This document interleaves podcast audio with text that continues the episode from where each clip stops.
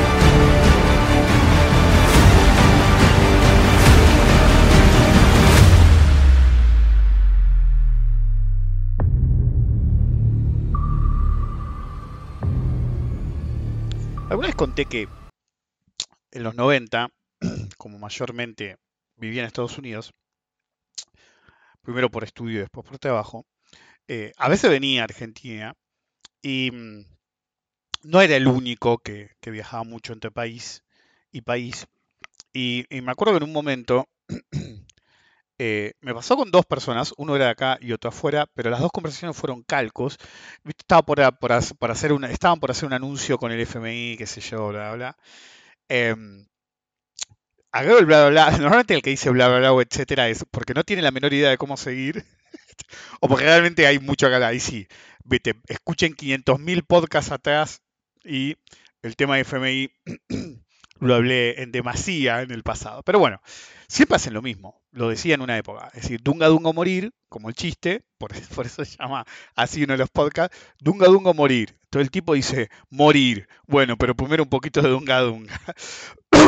Em, entonces, el FMI siempre te va a pedir exactamente lo mismo porque es un libreto. Es decir, eh, Macri decía, no, es otro FMI, qué sé yo. En realidad te quería vender un buzón. La realidad es que el FMI es siempre igual. Por algo se llama Fondo Monetario Internacional. Tiene una visión limitada de lo que las economías hacen. Ellos pueden hacer todas las, todos los research que quieran, absolutamente todo. Pero desde el vamos se llaman Fondo Monetario Internacional. Es decir, la visión es completamente sesgada a una porción de una escuela económica que explica menos del 10% de eh, edificio teórico de la economía. Edificio teórico que vos podés renunciar o, a él o, denunciarlo o no creer en él.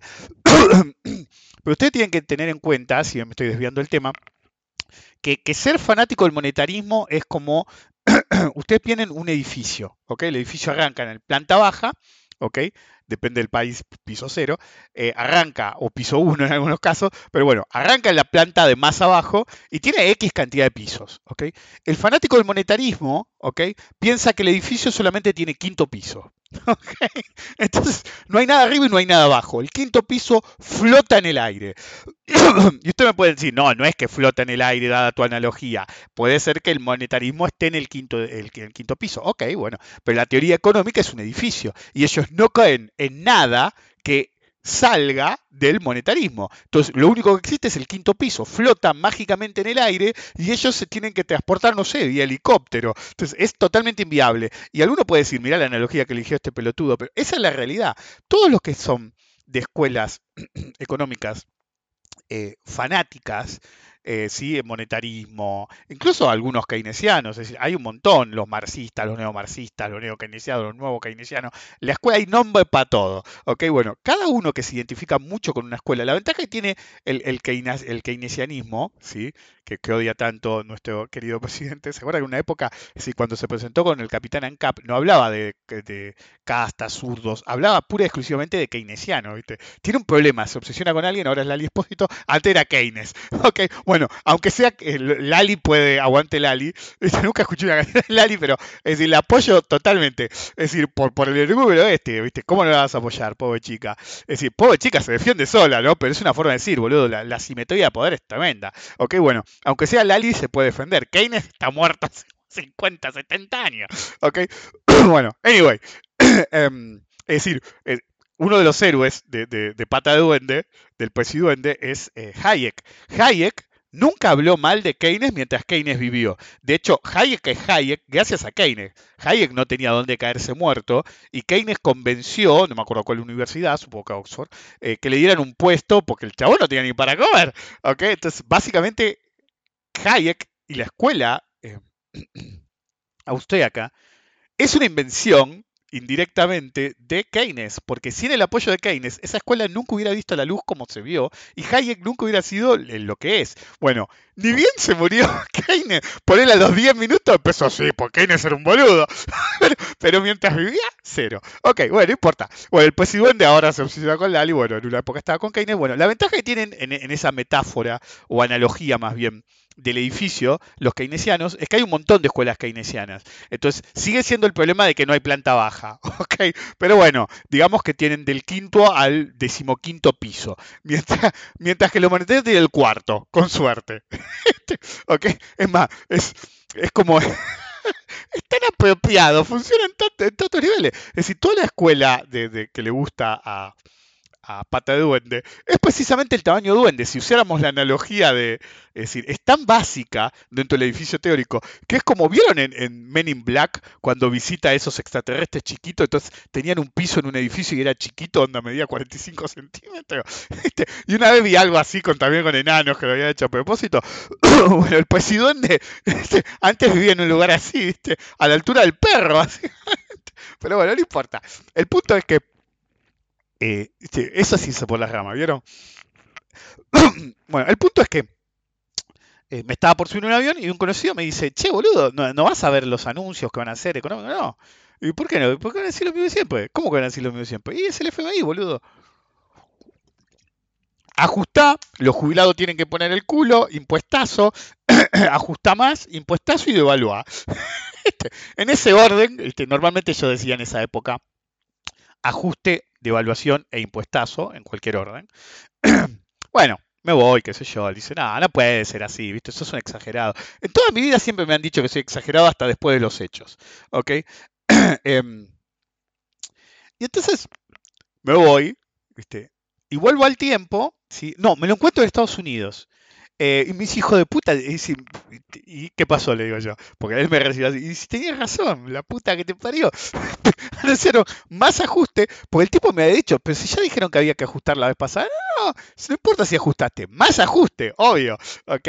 ¿Por qué? Porque los objetivos nunca, él me decía, ¿y por qué sabías eso? Porque no saben decir otra cosa, y porque las mismas, es decir, esto se explicó dentro del kirchnerismo, si lo quieren hablar así, pero en realidad es algo archiconocido en todas las escuelas económicas que tienen dos dedos de frente, es que si vos partís de la base de generar un em, equilibrio ¿sí? con ajuste brutal, en determinado momento la recesión eh, o depresión incluso es tan fuerte que la masa impositiva ¿sí? que vos podés, es decir, la masa de toda la economía, la torta, es más chica. Entonces ya no es una doble con queso yankee, sino es una piseta roñosa que estaba en el fondo del freezer de quién sabe cuándo, y como no te quedó nada, yo fui soltero, es decir, viviendo solo durante muchos años, y en determinado momento voy a la ley y no quedaba nada. Y cuando digo nada, quedaba una mayonesa vieja, un pan duro, y no es que no tenías guita, es que no ibas de compra. Entonces, a mí siempre dice, no, porque Nueva York, la ciudad que nunca duerme. Yo salía a Nueva York a las 3 de la mañana a conseguir un sándwich y no lo conseguías ni por puta. Ahora, probá en la capital de Buenos Aires, siempre encontrás algo abierto. Siempre, me acuerdo, en una época cuando era chico, de los 90, antes de viajar, trabajaba en boliche, mozo, barman, que yo de lo que sí, hacía extra cualquier cosa, seguridad, no importaba nada. Em, juntaba guita porque me estudiaba afuera. Y a mí me llamaban porque siempre decía que sí. Y cuando salíamos, tipo, qué sé yo, 4 de la mañana, había un bolichón con pool en la estación de Lanús. Para los que son de Lanús, el, el puente alto, ¿sí? Del puente alto, que hay como un, no sé si seguiré estando ahí, había tres o cuatro bares que estaban prácticamente las 24 horas. Un día les pregunté y dije, no, viste, cerramos entre turno un turno un rato, tipo 4 o 5 de la mañana, limpiamos un poco y arrancamos nuevo. Hicimos la prueba una vez y nos quedamos. Y yo, sí, sí, quédense en la mesa ahí. Este, vamos a cerrar un poco para que no entre nadie. Y me seguían sirviendo, eh, en esa época tomaba Seven Up. Seven Up, jugando al pool, qué sé yo, porque éramos noctámbulos. Ok, bueno, no importa, no sé ni por qué terminé ahí. El punto es que em, eh, si no es la pizza grande, es decir, viene, como vino Milei, Macri, De la Rúa, eh, Menem mismo, lo que la gente se olvida es que Menem, es decir, el peronismo es un movimiento. Un amigo mío periodista siempre lo dice. Entonces hay un montón de cosas ahí adentro. y Menem era peronismo de derecha, de hecho de extrema derecha. Entonces lo que hacen todos los derechas siempre es creer que lo más importante es el equilibrio fiscal. Lo más importante de todo es el equilibrio fiscal. Sí, esta es la introducción. ok, entonces, lo primero que quieren hacer es, decir, es buscar, ok, vamos a ajustar para aproximarnos lo más posible al em, equilibrio fiscal. Okay. Hay muchas, hay teorías múltiples. Uno te va a decir que quiere equilibrio fiscal porque va a generar, gracias al equilibrio fiscal, después un superávit y el excedente le va a permitir hacer crecer la economía en el futuro. Totalmente válido. Este, otro te va a decir que es mucho es decir, solamente funciona el país de los duendes, obviamente. Gracias, Milei, por darnos esas analogías que van a ser usadas en extensión. Es decir, que es la única forma de controlar la inflación. Mentira. Este, o que la inflación es en todo momento y lugar un fenómeno monetario. Mentira. Lo he explicado mil veces. Entonces, eh, si nosotros como sociedad votamos a Milei, ¿ok? Votamos sus ideas. Es decir, como un todo las votamos. ¿sí? Ganaron, ganó. Balotage, no es el 56, lo que vos quieras, el tipo está ahí. Si el tipo está ahí, bueno, el tipo va a hacer lo que te dijo que iba a hacer. No todos lo hacen, pero bueno, este está hay que sacarse, digamos todo. El tipo está haciendo exactamente lo que dijo que iba a hacer, ¿ok? Eh, o lo que lo dejan de todo lo que iba a hacer. Y sí, se cagó en un montón, pero bueno, era obvio, flaco si vos creías que el que iba a agarpar el ajuste era Galperín, olvidaste, hermano. la casta sos vos. Bueno, no importa. El punto es que alguno te puede decir, vuelvo a, decir, que quiere eh, equilibrio porque es sano para la economía. No es inválido, no es la mejor idea, es una cuestión de intergeneracionalidad, em, como el tema de la deuda. Después tenés a mi ley, que te va a decir, bueno, eh, el problema, es decir, o, a, Capugod, que el problema es, ah, no, lo que pasa es que tenemos que tener em, equilibrio porque si no, el equilibrio genera inflación. Y en realidad ellos no dicen que el equilibrio genera inflación, sino que el problema es que el déficit genera inflación. Entonces, tampoco es cierto. En realidad, incluso en la visión de ellos se equivocan. Si nosotros aceptamos la visión simplista de que la inflación es generada por los déficits, ¿ok? Eso, como dijo eh, Cristinita la otra vez, queda anulado porque agarra todas las economías más importantes del mundo y todas tienen unos déficits atroces. porque el problema no es el déficit. ¿ok?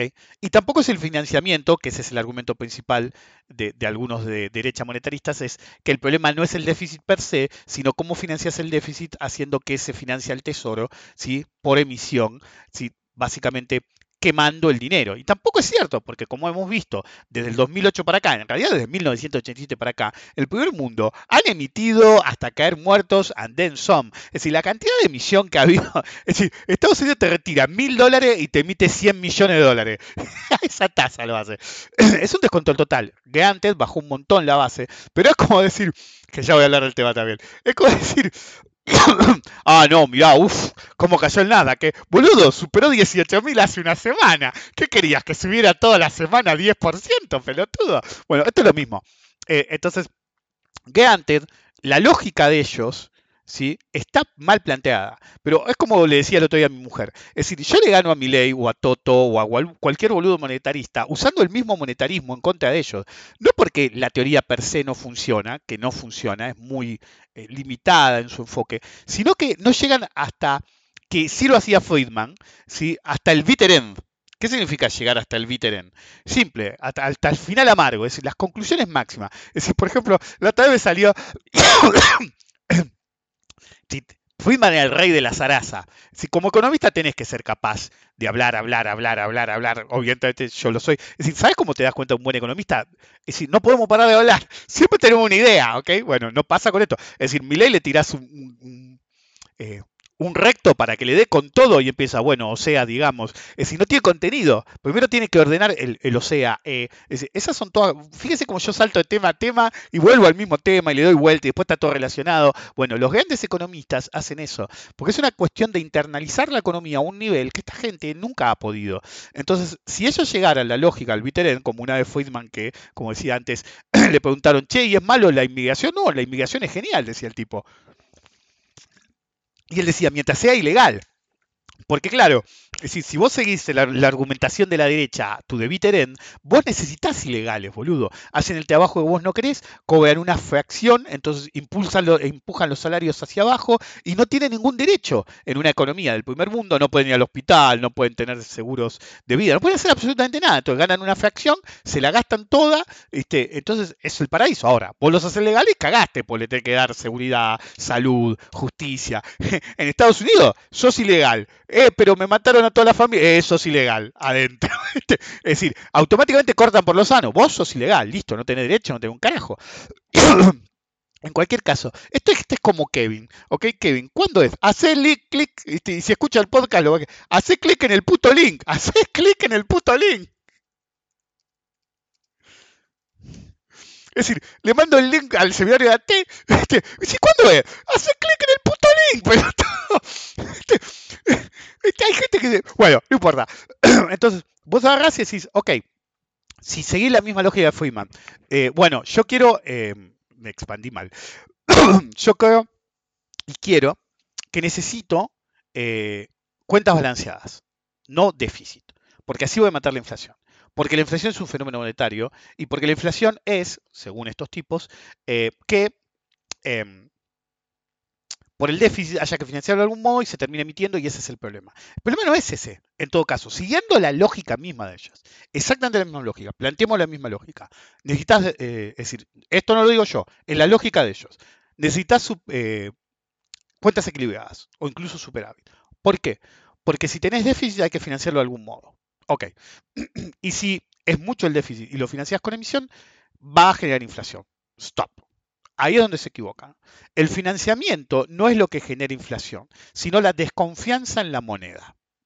Y uno me puede argumentar, si alguien de estos, si fuera suficientemente vivo, me podría contraargumentar y decir, bueno, por eso eh, el, dólar, el peso en Argentina, normalmente en Argentina, son pocos los países que lo manejan así, eh, decimos el dólar vale 1075 al día hoy, no sé, lo noté por ahí. Creo que rebotó a 1075, ahora de memoria no me acuerdo. Eh, pero bueno, bajó bastante. Entonces decimos, bueno, el dólar está hoy 1075. En realidad el dólar contra el peso, vos podés decir que está en 1075, pero normalmente se toma la paridad inversa. Eso quiere decir que el dólar, el peso vale 0,0001 dólar. ¿Se entiende? Ok. Em, pero eh, muchas veces se toma eh, del modo ¿sí? Pues a veces algunos dicen, no, boludo, el dólar no subió, lo que se hizo mierda el peso, que descubriste América, todos sabemos eso, pero tú, sobre todo si somos economistas. Pero bueno, él puede argumentar, mi ley igual de turno, que bueno, lo que pasa es que emitiste tanto que nadie quiere pesos, ¿ok? que antes nadie quiere pesos. Ahora, ¿por qué? Ustedes a veces en economía le tienen que explicar las cosas a la gente como un nene, Porque no estás hablando con un economista. Sí, Neusta decía Doña Rosa, ¿ok? Tú vos le tenés que explicar la economía o lo que sea, pero particularmente en nuestro negocio, la economía, las finanzas, a la gente en un lenguaje llano que ellos entiendan. Si vos usás mucha argumentación compleja, matemática, yo, no seas un carajo. Ahora, si vos podés explicar lo mismo de una forma correcta, sin perder la esencia, ahí vas a algo. Entonces vos tenés que plantearte como economista mismo, que ustedes quieren ser un buen economista, un buen analista financiero, siempre tienen que tener por qué en el fondo del cerebro, en el fondo de la mente. Entonces, está bien, nadie quiere los pesos. ¿Por qué? ¿Porque emitiste mucho? Mm, no. Porque hay un montón de economías que emiten un montón, pero un montón mal, ¿ok? Y no tienen el mismo efecto. Entonces vos tenés que arrastrar el porqué, ¿sí? De que la gente, eh, le voy a poner, quedaste inmortalizado en el podcast quedaste inmortalizado en el podcast, bolas. ok.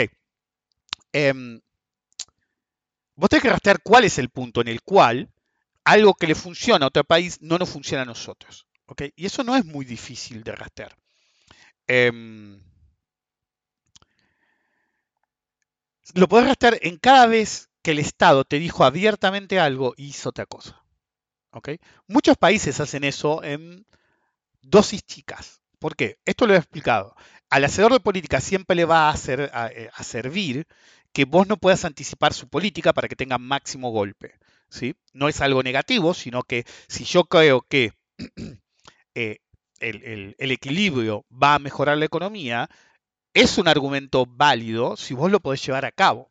Ahora, si vos lo haces en un país que le han dicho exactamente lo mismo una y otra y otra vez durante los últimos 60 años, gobierno de tu sesgo político, ¿ok? Y siempre fracasó, vos le podés echar la culpa a los peronistas todo lo que quieras, pero la realidad es que los que hicieron todo mierda fueron los de derecha. Es así nomás. Es decir, mirá cualquier gráfico, cualquier tipo, y vos podés lo que podés evaluar empíricamente, la cagaron. La cagó Milei, la cagó Macri, la cagó de la Rúa, aunque zafó, porque en el cambio, que Dualde no quería agarrar y nadie quería agarrar, porque sabían que la caída que se venía desde la Rúa la iba a sufrir otro. Entonces la caída que identificaba con Dualde, y bueno, tenemos que creer que es de Dualde, porque si agarramos y nosotros nos sacamos de la galera, ah, no, es culpa de la Rúa, Milei, ¿qué dice? Es culpa de Fernández. No, es culpa de Milei, y fue culpa de Dualde. Porque el problema es la mega devaluación, pelotudo. Cada vez que vos le dijiste en Argentina durante décadas a la gente, no, no, no, no pasa nada con el dólar, le enchufaste una devaluación. Anticipada o no, lo que vos quieras.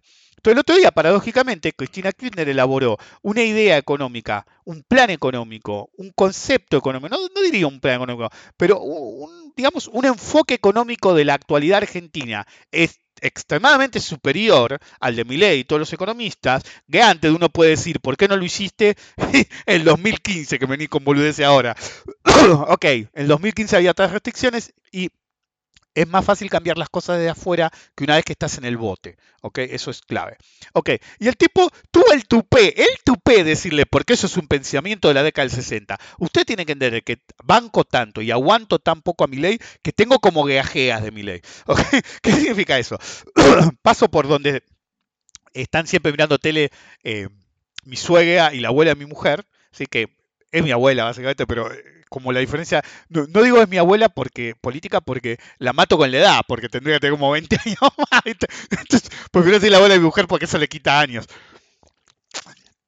Mi mujer se va a reír porque nunca se lo dije. sí, una vez me enojé porque ella no dijo mi nieto, pero yo no quiero decir mi abuela porque básicamente le sumo 20 años. Entonces, no quiero darle tanta edad, pero bueno, no importa. Em, entonces, el punto es que el tipo tuvo el tupé de decir, no, pero el pensamiento ese, es decir, en la que escuché, es de la década del 60. Vos, boludo, estás pensando en términos de la década del 60. La mina tiene una mejor foto de la realidad que vos que estás en la oficina. Eh, en realidad quiero decir in office, en el cargo, como dicen los yaquis in office. Por hacer me sale la oficina a propósito. Va, a propósito, pues me sale.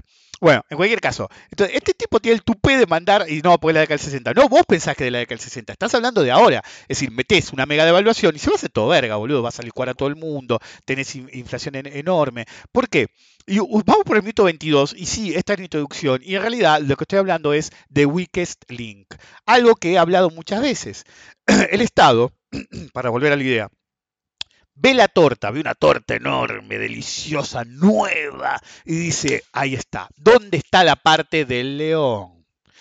Yo a veces me siento como un asesino de países, como dijo mi primer, una vez le dije, mi primer profesor de economía nos dijo en la primera clase, eh, allá en el tiempo de Estados Unidos, eh, que se sentía culpable. A veces había muchos extranjeros, porque Hawái, iban todos de joda.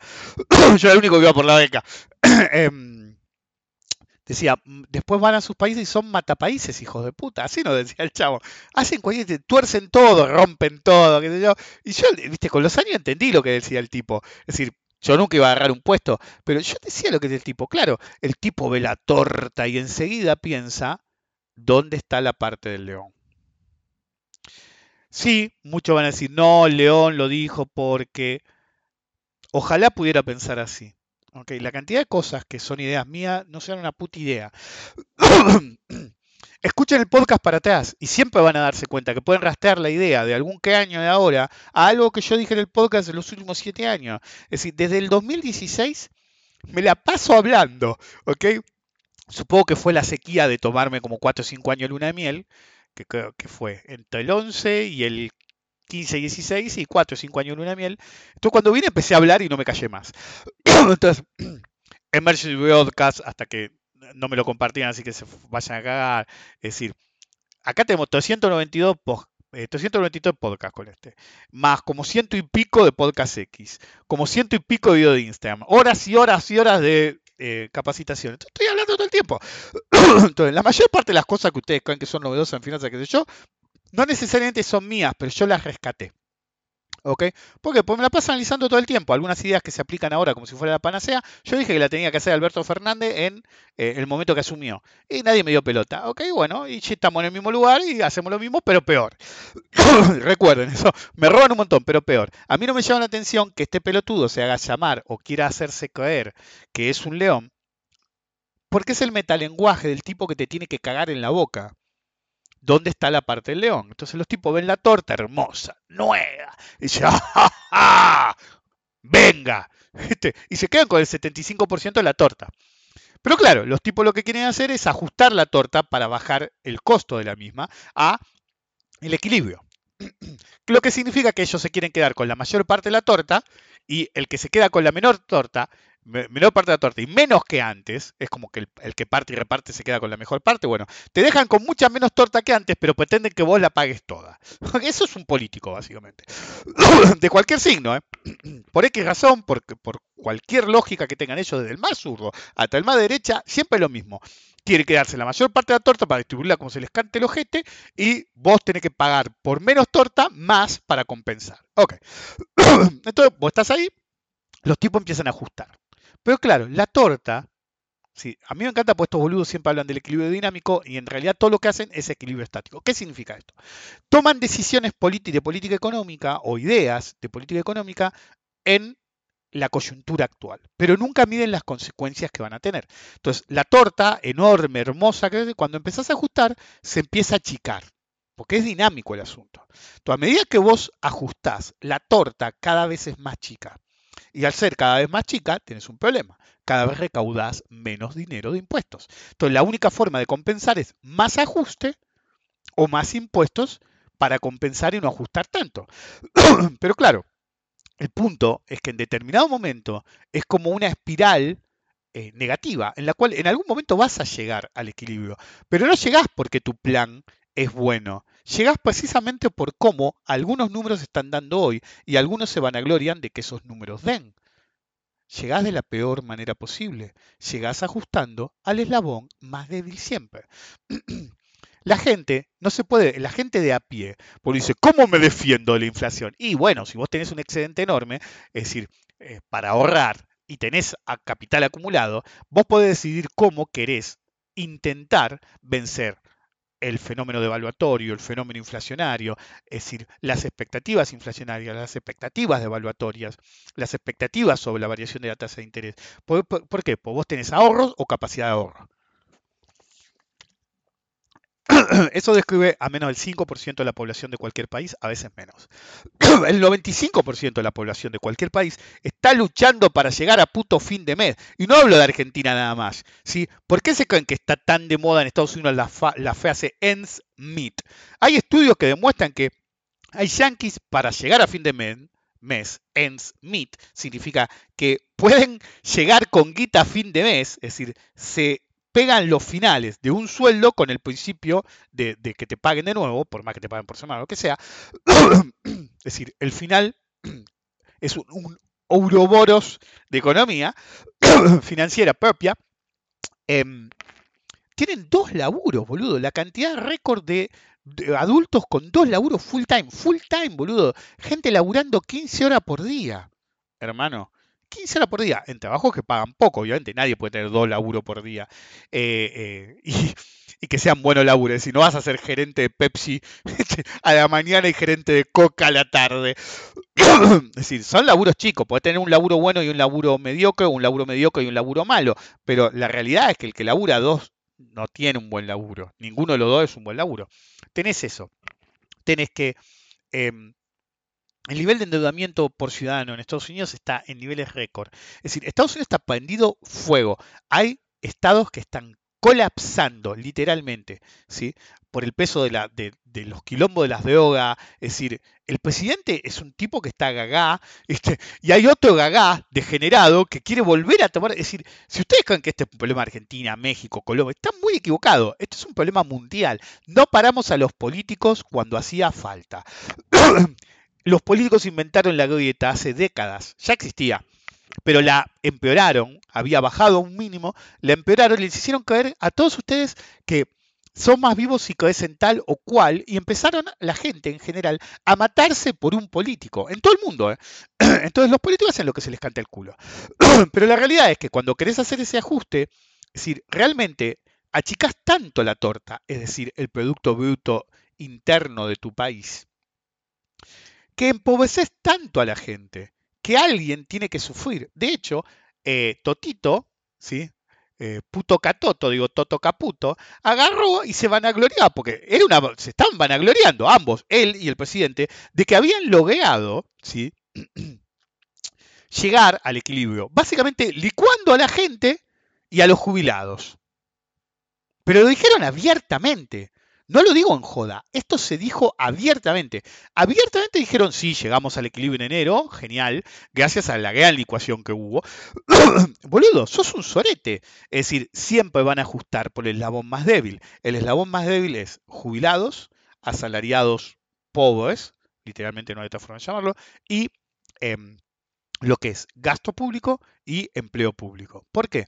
Porque es lo único, lo único que el Poder Ejecutivo puede ajustar de una forma monstruosa sin ir al Poder Legislativo. La mayor parte de otras cosas tienen que ir al Poder Legislativo. Ahora, vos metés una mega devaluación por decisión de política económica y el Poder Legislativo no puede hacer nada. Entonces vos metés una mega devaluación y lo que logras es que el salario real de los trabajadores privados estables, como alguien puso, está en el peor nivel desde la crisis del 2002, desde el mínimo de Dualde. ¿Saben que ese número está mal calculado? Y el salario real actual es el más bajo de la historia de la República Argentina. ¿Sabía eso? Por eso hay que tener cuidado, por más que venga una consultora con un número, pregúntense por qué ese número, de verdad pregúntense, no compren, no compren la narrativa. Por eso es importante saber historia. Eh, y los datos oficiales, de dónde salen. Es decir, ¿ustedes creen que la inflación del INDEC que dijeron el otro día era la 20,6 fue? ¿Era la verdadera? ¿O que 25 en diciembre? Really, vos ajustás por el eslabón más débil. ¿Cómo se ajusta por el eslabón más débil? El caso más obvio es usar el impuesto inflacionario a favor de uno. Entonces, vos cobeas los impuestos hoy, o todas las retenciones tipo impuesto país, todo lo que se te ocurra hoy, y todo lo que vos tenés que dar como contraprestación es en un futuro. Entonces, pónganle, digamos para hacer ejemplo fácil. Yo estado, agarro, cobro todo lo que tengo que cobrar, ¿sí? sobre todo cosas que son ilegales. Por ejemplo, ARBA a mí yo pago más impuestos que todos ustedes juntos, pero pago de una forma específica. ¿ok? Eh, al pagar de una forma específica, a mí no me deberían quitar ARBA de mis cuentas. ¿Sí? A mi mujer sí. pero no a los dos. Es a uno o a otro. Bueno, nos quitan a los dos y a mí me quitan cantidad porque según ellos soy de riesgo. Entonces, el otro día, de hecho, en una cuenta bancaria, es decir, los del banco me dijeron abiertamente, debe ser un error pero no se va a corregir. Me quitaron ARBA dos veces. dos veces en una transferencia entrante. En un banco específico, dos veces. ¿Ok? Que después voy a, voy a hacer que me manden, pues tiene que ser otro, por ahí mi mujer, alguien más, mil pesos para ver si me lo vuelven a hacer. Si me lo vuelven a hacer, esa cuenta no la uso más. Es la única cuenta que me lo hace. me lo hizo una vez, antes. Ok, siempre tienen que chequear esas cosas. Entonces, vos decís, pero boludo, dos veces. ¿Y por qué me la sacas una vez? Si yo a mi nombre no facturo, si bien obviamente por matrimonio factura mi mujer, em, es decir, en ganancia. No necesitamos estar los dos en ganancia. Ella está porque yo ahora no estoy, pero en realidad somos los dos. Entonces, me seguís sacando. Es decir, que antes la FIP no lo hace, pero sí lo hace ARBA y no hay forma. Es decir, al hacer eso y yo no tener que pagar impuestos, si yo teóricamente puedo ir a ARBA y decir, che, loco, me sacaste toda esta guita. Y en realidad es lo que quiere ARBA, si no, no me voy a ahondar en eso, para eh, decirme, ah, no, pero usted debería haber hecho tal y cual cosa, que yo, y el resultado es que se van a quedar la guita igual y me van a hacer hacer 500 millones de trámites. Yo sé más de impuestos que todos los contadores juntos. Entonces ni me molesto, si lo, lo, pongo, lo paso a pérdida directamente. Ni siquiera se lo transfiero, es decir, algo que tienen que entender que mucho que hacen, es decir, el otro día leía, tío, un boludo decía, no, es decir, no, un amigo, no fue un boludo. Un boludo dijo otra cosa, un conocido dijo, no, pero los importadores, los importadores están de fiesta, boludo. El importador que es un importador de verdad, que tiene una cuenta en el exterior. El otro día un amigo me decía, no me preguntan nada, es tu guita, sé lo que quiera. Entonces el chabón paga con la de él, que yo, importa lo que sea, asunto terminado. ¿Ok? Es el, es el Sueño húmedo de los importadores. Sí, está bien, no te da los dólares del Estado, pero si lo tenés vos, los usás vos y nadie te pregunta nada.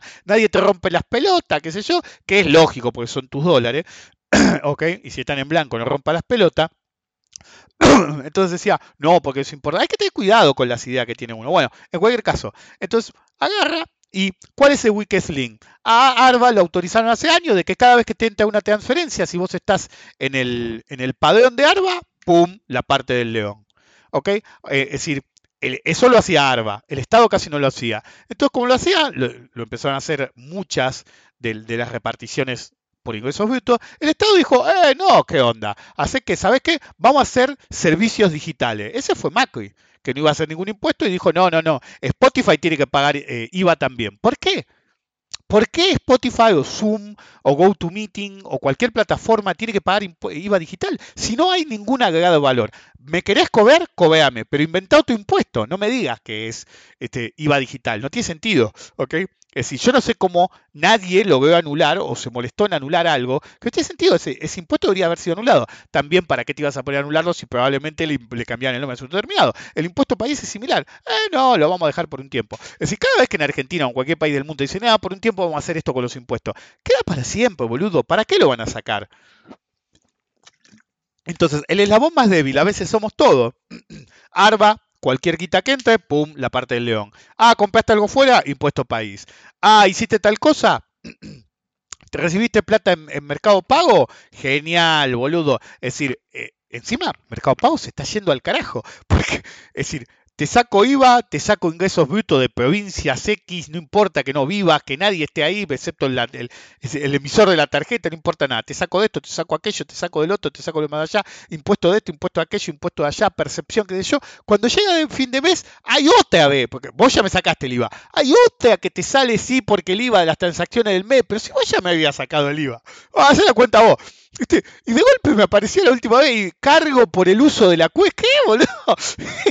Galperín, para la mano, Pero claro, porque la guita la tienen en la cuenta, hermano. Entonces, como la guita la tienen en la cuenta, pueden hacer cualquier cosa con eso. De hecho, la primera vez que Arba sacó la guita, hubo una presentación y quedó en stand-by y tuvieron que devolver la guita y por como un año a mucha gente no le pudieron sacar plata hasta que lograron que fuera global de nuevo. ¿ok? Entonces, el eslabón más débil somos todos. Es más obvio en el ajuste cuando se lo hacen a los jubilados, a los empleados públicos, la ausencia de gasto público, eso lo entiendo, ¿ok? Pero lo que no entiende la gente es que cada uno de ustedes que alaba mi ley, también son el eslabón más débil, porque te globalizan el impuesto país, porque tenés todas las retenciones esas tipo ARBA. Yo una vez lo dije, pues yo tengo idea para todo lado de economía, hacela simple.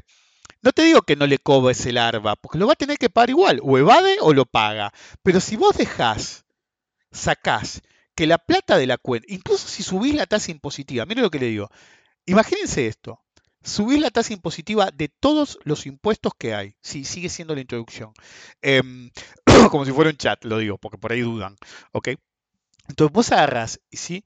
y subís todos los impuestos, pero antes, en el simultáneamente de subirlo, puede que decís, ¿sabes qué? ARBA ahora va a ser el 12%, así, el 12%, ¿ok?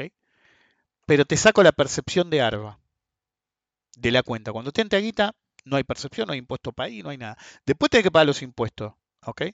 Pero si vos hicieras eso, la percepción, incluso incrementando la tasa impositiva, la gente se le quedaría la idea de que en realidad, ok, los impuestos bajaron.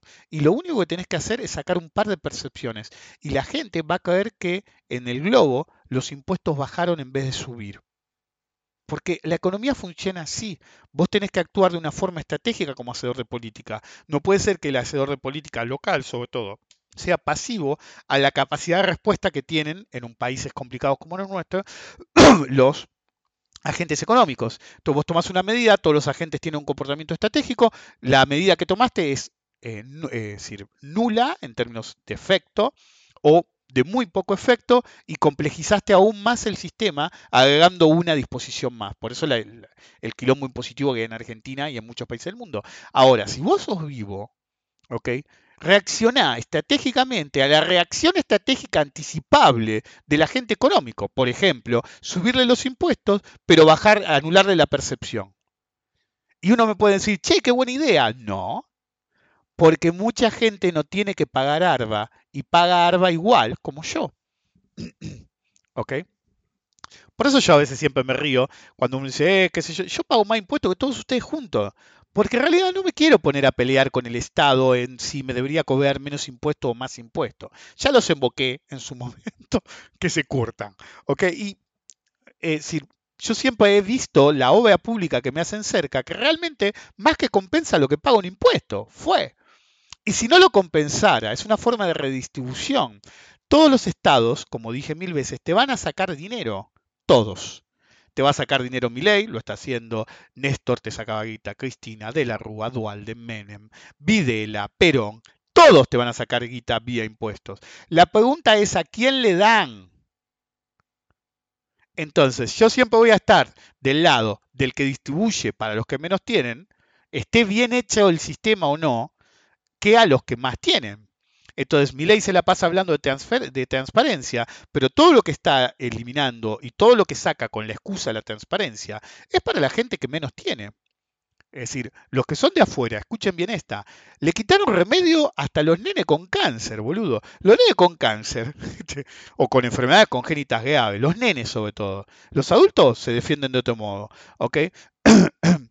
Eh, no tienen tiempo alguno para esperar que mi ley, ¿sí? O es decir, que no, no hizo ni nada, es decir, simplemente lo anuló, no es que están estudiando a ver si es transparente o no, no, no, te lo anula con esa excusa y después tu tía, ¿ok? El pibe se, muere, los jubilados se mueren, no tienen tiempo de, si tanto el más viejo como el que tiene una enfermedad grave y es joven, no tienen tiempo de que vos analices la transparencia, analizarla en tiempo real y después decidí que es acá y que no, ¿ok? Ahora, no tienen la misma política con los subsidios a los ricos. Galperín sigue teniendo los mismos subsidios de siempre. Y todos los ricos siguen teniendo los mismos subsidios de siempre. ¿Ok? Entonces, el que más tiene está salvo. El que menos tiene, no. En la última, la otra vez me dijeron una, eh, te le comiste la mague, pedí disculpas, es fake news. Y no me acuerdo qué fue. ¿Ok? Ah, que habían desfinanciado al Garrahan. El problema era que yo muchas veces chequeo y doble chequeo, esta vez chequeé, doble chequeé y al final era una fake, pero la dejé. ¿Por qué? Porque es algo que perfectamente se le podría haber escuchado, eh, ocurrido a él. De hecho, literalmente comprobado, sacó la medicación a los nenes con cáncer y con enfermedad congénita, a todos va, pero a mí me jode más que lo haga los nenes, ¿ok? Entonces, perfectamente podía hacerlo el Garrahan también. Entonces, el problema no debería ser, ¿sí? Si esa noticia es fake o no, sino que la podemos creer siempre. Las fakes que le asignan a este tipo es, pues, porque es un payaso que hace ese tipo de cosas. La caída del salario real que tuvo Milei es la más fuerte desde el gobierno de la Rúa. Y la única vez, excepto, no hablemos del nivel, ¿ok? Y compremos los datos oficiales. No hablo del mínimo, ¿ok? Según los datos oficiales, el mínimo fue durante el final del gobierno de Dualde y el principio del gobierno de Néstor Kirchner, ¿ok? Eh, pero creo que solamente en el Rodrigazo hubo una pérdida tan vertical de salario real. Creo que en ese momento solo. Y hasta ahí, ¿eh? no estoy seguro. Debería mirar bien mis números, no los números oficiales, mis números para estar seguro. Pero digamos que, ¿sí? seamos amables, que desde 1976 no se vio nada igual. ¿Ok? 1976, 1975, la verdad que no me acuerdo qué año fue. Creo que fue el 74 o 75, porque yo ya había nacido. en cualquier caso, a lo que voy es, siempre se va a ajustar por el eslabón más débil, pero la lógica perversa de ajustar por el eslabón más débil es que al ajustar el tamaño de la torta cada vez necesitas más ajuste. La única forma de que eso frene es que ahogues tanto la economía. Entonces, hoy un pelotudo que no pega una, pero trata de pegarla siempre, y ahora es POM, POM pero POM de mi ley, em, decía, no, porque el Excel da bien, pero la calle, sí, sí, la calle también, pero el Excel no es que da bien, ¿ok? Lo hiciste dar. Esa es la realidad. Pues vos te parás y decís, ah, no, lo que pasa que, eh, que yo, el dólar blue está bajando. Sí, porque la gente no llega a fin de mes. Y el mismo pelotudo de Milei retuiteó, porque alguien me decía hoy, no, porque el que le maneja la cuenta, ¿quién le va a manejar la cuenta a este pelotudo? Con lo narcisista que es, se creen que a este le manejan la cuenta. Este pone las boludeces que pone él. Puede haber una cuenta oficial dando vuelta como desde la oficina del presidente, pero la cuenta de mi ley la maneja mi ley.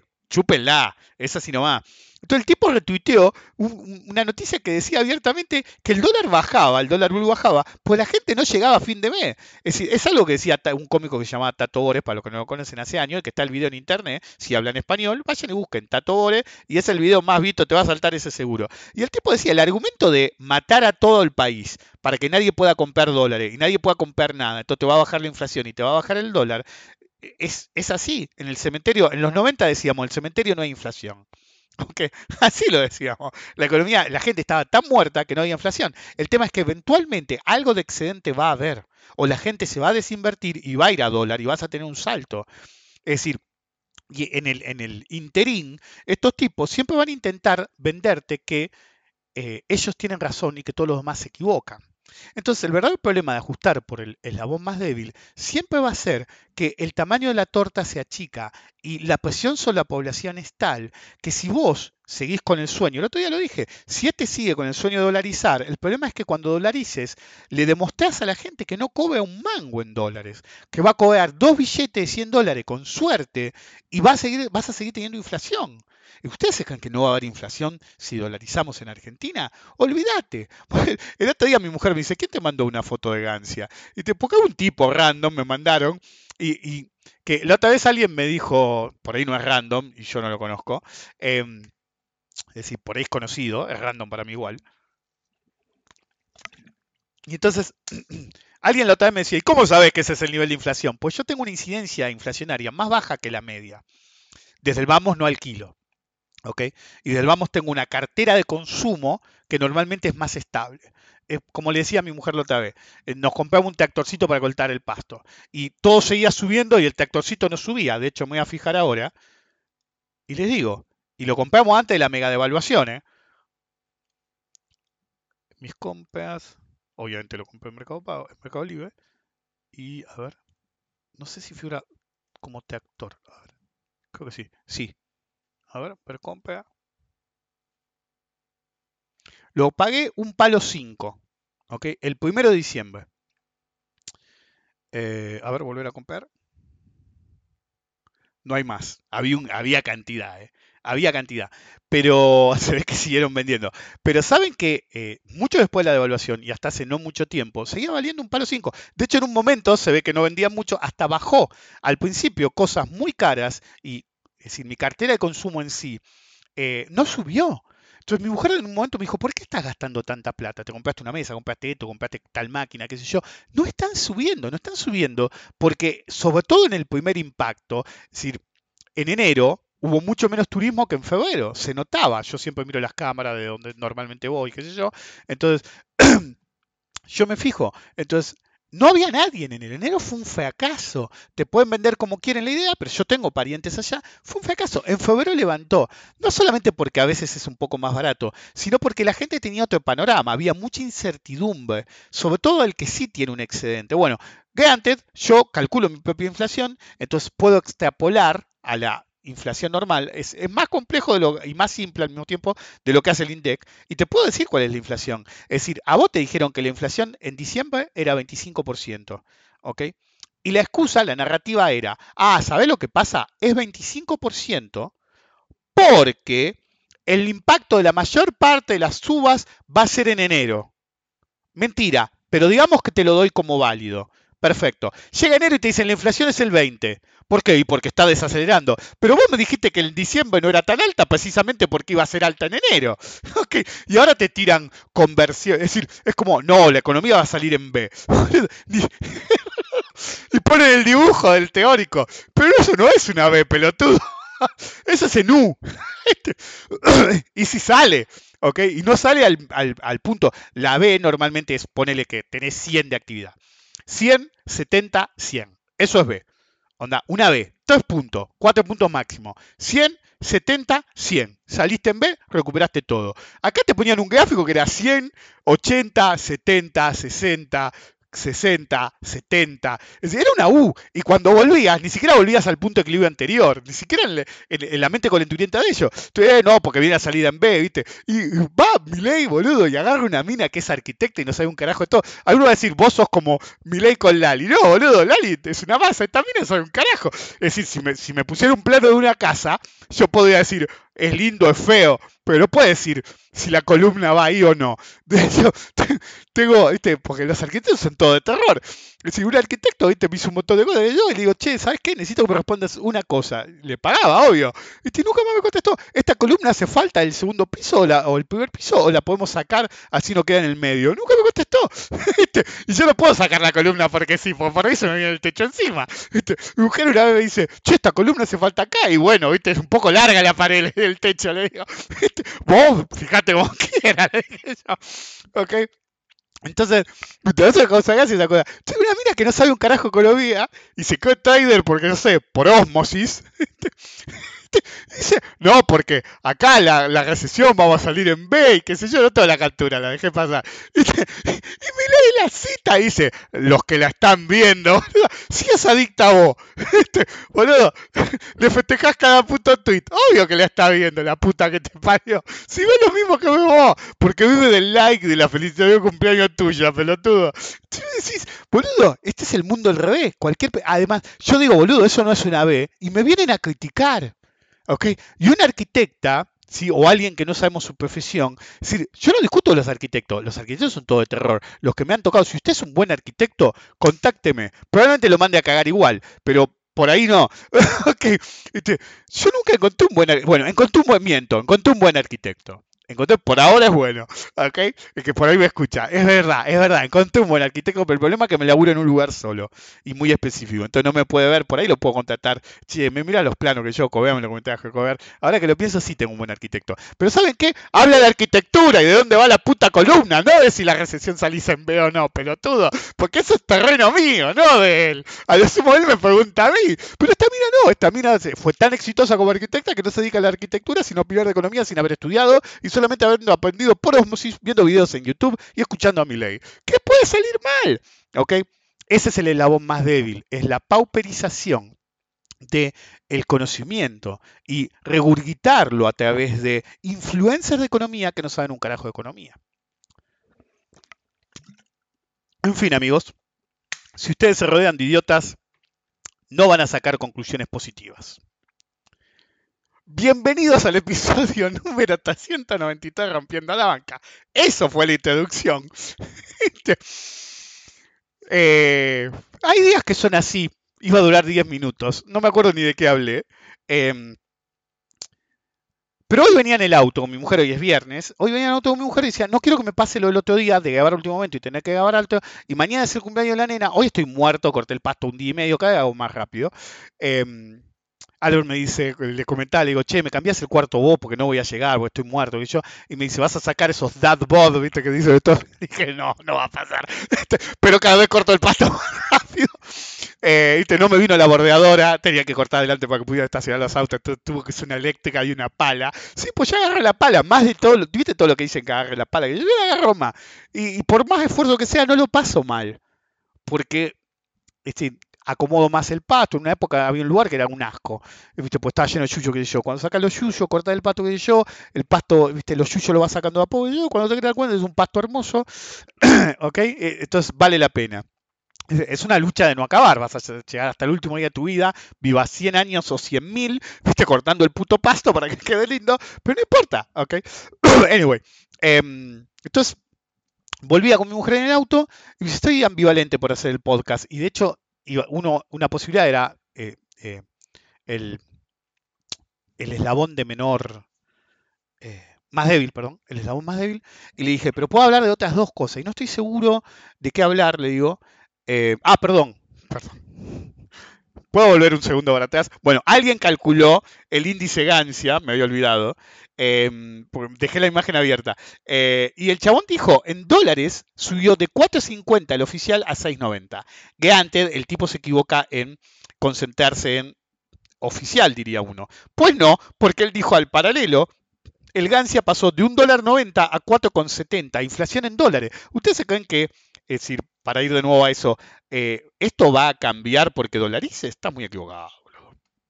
Muy equivocado. Anyway, de nuevo para adelante. Bueno, iba con mi mujer en el auto y le digo, no, yo voy a grabar hoy. Yo, pero la verdad que no sé de qué hablar. ¿cómo que no sabes de qué hablar? No, no, no, no es que no sepa de qué hablar en sí, sino de que puedo hablar de varias cosas. Entonces digo, ¿sabes lo que pasa? No sé, estoy medio aburrido de mi ley, que yo me tiro juego al plato, ya no me aguanto más como la mayoría de nosotros. Me hace reír porque, viste, boludo, es un chiste andando. Em, y le digo, lo que pasa es que puedo hablar de, una era el eslabón más débil, eh, y le digo, podía hablar de, que en un momento decían Capugod, en un momento, sobre todo por una noticia que hubo hoy. Em, eh, y digo, qué sé yo, puedo hablar del, del, como dije, de, del eslabón más débil, puedo hablar de, de Capugod puedo hablar de uno que me mandó un mensaje. Entonces le digo, honestamente no sé por dónde iría. Y le digo, ¿sabes lo que pasa? Muchos, viste, ya eh, yo le decía, si yo hablo de mi ley, o de política económica argentina, chupo un huevo mi ley, em, yo te puedo decir em, que todos los que me siguen con buena onda van a escucharme a decir, oh, qué buen podcast, qué mal podcast, qué sé yo, me gustó más otro, lo que vos quieras, ¿ok? Lo que vos quieras. Em, y el que realmente no le gusta, eso lo voy a hablar en el episodio 400, el que dice, eh, no, el otro día uno me puso, cuando hablabas de, este, antes cuando hablaba de mercado era mejor, ahora hablas de Bitcoin o de Milei cada dos episodios. En realidad no. De hecho, hice un ciclo de cuatro episodios que usé solamente el, Bitcoin de ejemplo eh, sobre administración de, cartera, boludo, que básicamente eran seminarios. Cada tanto hago así, hago seminarios, que de hecho una de las posibilidades era hacer esto. Es decir, vuelvo para atrás y le digo, eh, el ajuste por el, eslabón más débil. Y entonces, si esto hubiera sido en vez de la introducción el podcast, en realidad voy 56 minutos, así que tranquilamente es el podcast, em, podría cortar acá el chau. Eh, el otro día, sí, por ejemplo, yo le decía a mi mujer en esa conversación, le decía, yo puedo ir por el lado de hablar del eslabón más débil, revisitar el concepto que dije siempre, que siempre ajustan por el eslabón más débil, pero también demostrar, a raíz de hace poco, por eso me sacó más el tema que, que, el ajuste en sí, porque eso fue en enero también, em, que el otro día, ¿qué día fue? El martes 13 fue, que, viste, bajó, lo dije hace un rato, bajó un poco el, el Nasdaq, el mercado americano. Por el dato de inflación de Estados Unidos, no, porque tiene que venir tanto, porque tiene que venir cuánto, qué sé yo, y no sé qué. ¿Viste? Entonces, no, arrastró el mal día en Wall, en Wall Street, ponían Infobae, arrastró a la mayoría de las acciones argentinas que cotizan en Nueva York. Y yo sigo el mercado, entonces, ¿qué arrastró? Digo yo. Entonces, agarro, este Miro de nuevo el mercado y digo, no gasté un carajo. Entonces me meto en el artículo, ¿viste? Y me las anoté, ¿ok? le tuve que agarrar algo donde yo anoto ciertas cosas. Em, lo hice para el gobierno de Milei, lo debería haber hecho para el de Macri también, ya conté esa historia. Eh, entonces veo, y te anotan eso, ellos mismos lo ponen, ¿eh? Grupo Financiero de Galicia más 0,62. ¿Qué arrastró? IPF menos 0,48. ¿Qué arrastró? Solo la basura y líquida había caído más fuerte, ¿sí? Corporación América menos 7,7, Globan menos 4,2, Despegar menos 4,6, Ternium menos 3,1 y Telecom menos 2,30.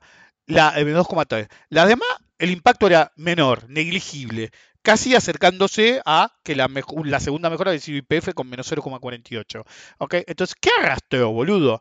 La basura, el eslabón más débil. Por eso yo le decía a mi mujer, vos puedes extrapolar cualquier cosa que yo diga de una para otra, porque mi mente funciona así. Es decir, ¿qué arrastró, boludo? El Nasdaq fue a 18.000, aflojó. ¿Cuánto había aflojado ese día? Pues también lo notó. Sí, la baja fuerte fue Nasdaq menos 1,58% y Standard Poor's menos 1,37%. ¿De qué derrumbe me habla? y entonces uno puede decir, no, Rick, te fuiste al carajo, está bien, Corporación América, bueno, pero Globan, un galpón, sí, boludo. Vuelvan a escuchar el, el, el episodio número 2 Sí, vamos por el 393. Vayan a escuchar el episodio número 2, boludo. ¿Y cómo se llama? El riesgo de liquidez y la cartera maldiva.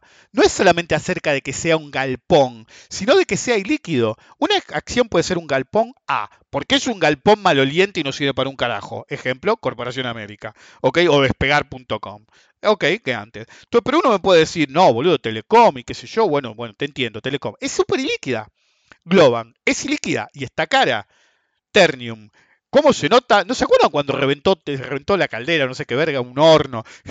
y se derritió todo como el, síndrome de China, si no saben, vayan y vean la película. Como el síndrome de China con, con, con Jane Fonda y... Uy. Me olvidé el nombre. Walter mató y...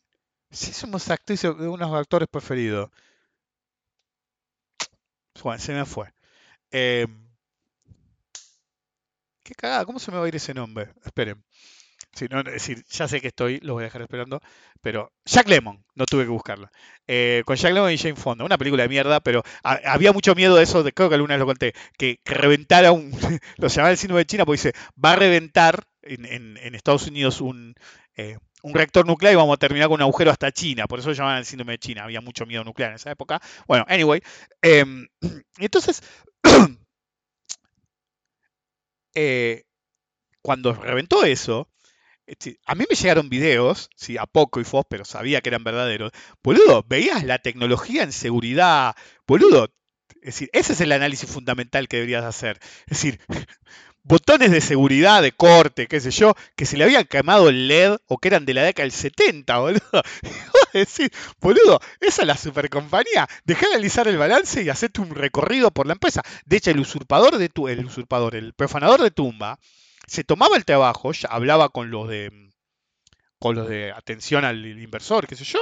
Me acuerdo que una vez yo no, porque no iba a la bolsa, qué sé yo, es decir, los de Aluar creo que fueron. ¿Fue Aluar? no me acuerdo si fue al lugar o Química Estoya, les mandaron un avión privado, boludo, para el contingente de la bolsa que hoy era el usurpador de tumba, el, el de tumba, el mudo, eh, creo que estaba Arkham, creo que fue, este, eran todos cuatro, no sé si fue el chino, este, que fueron a comer sanguichito en avión privado, boludo. Este, y este me dice, no, porque es muy bueno que me dio un CD que le dieron, mirá todo lo que hace.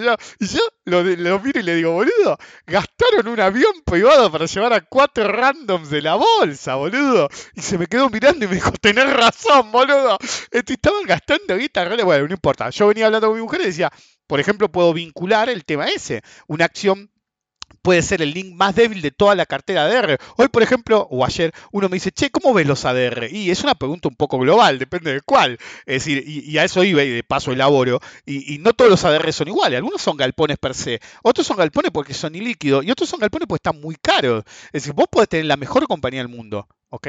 El mejor activo del mundo. Pero si la compañía está muy cara, se vuelve un galpón por precio. ¿Se entiende? Entonces, no es que es un galpón porque no sirve para un carajo, sino porque es inviable porque es muy cara.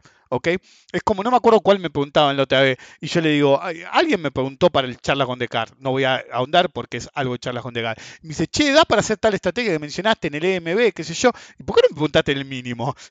Eso se los doy gratis, ¿por qué no me preguntaste el mínimo? ¿Ok?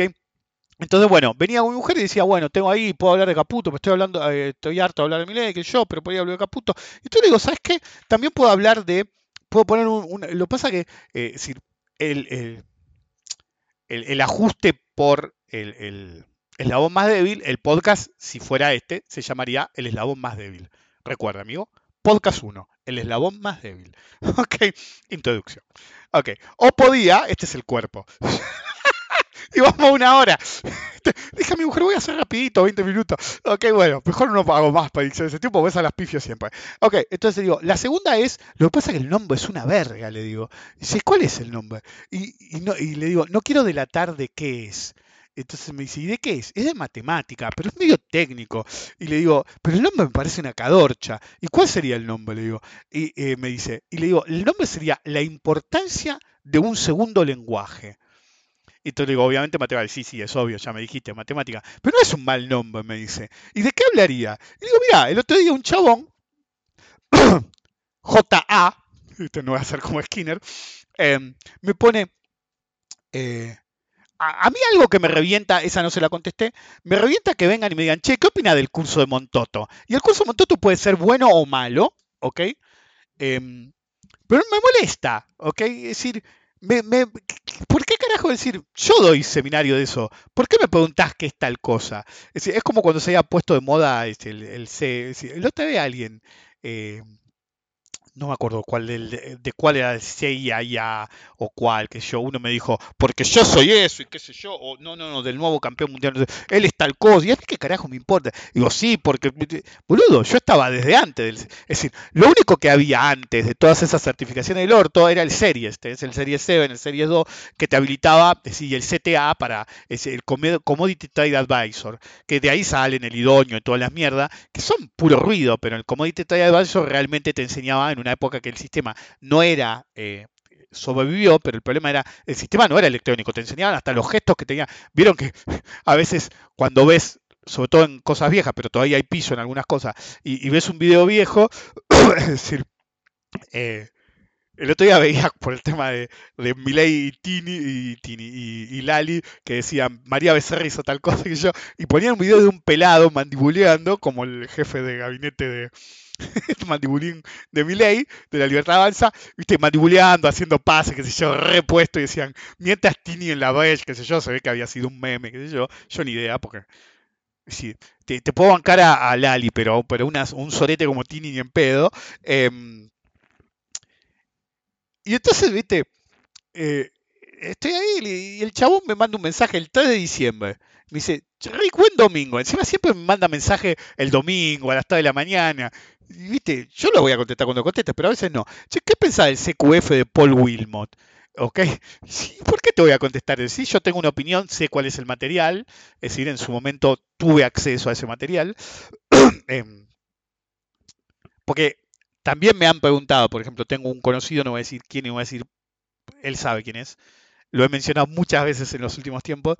Y el chabón una vez me dio acceso a eh, material que él seguía no para compartir, yo no soy muy partidario de eso, pero me, compartía algo específico y me decía, che, boludo, esto es así, que yo, o qué opinaba de algo en particular, eh, en vez de explicármelo él, me mandaba lo que era o me hacía una captura o lo que fuere. Em, bueno, en alguna situación he tenido algunos accesos a material de Wilmot, sobre todo cuando era la época de la revista. Había una época en la primera era de LinkedIn que un tipo se había tomado el trabajo, no me acuerdo el nombre del muchacho, se había tomado el trabajo de rastrear a todos los economistas argentinos que había. Y había hecho una lista ¿sí? de todos los contactos para que todos los tuviéramos el mail, que yo sí aceptábamos, que yo había hecho una revista, que yo me había pedido que escribiera algo sobre ciclo, que a él le interesaba, en su momento estuvo una revista, LinkedIn, que yo, y lo hacíamos, y después se llama Economists of the World. Entonces estábamos todos los economistas del mundo y teníamos una lista de correo ¿viste? por si querías contratar a Montoto, si te interesaba. La idea no era mala, ¿viste? si querés saber algo de, no sé, de Kenia, ¿viste? Te che, ¿quién está en Kenia? Tal, che, estoy en la lista, qué sé yo. Y, o, a mí me pasó que una vez me contactaron de Europa del Este para hacer una pregunta, qué sé yo. Eh, pero bueno, no era mala idea. Me olvidé el nombre del muchacho, eh, ya me voy a acordar en algún momento. Em, y en determinado momento no tuvo más tiempo, qué sé yo. Y, y, lo largó, pero creo que sigue estando ahí el grupo de LinkedIn. Eh, pero ya no sé si es activo, en su momento era súper activo.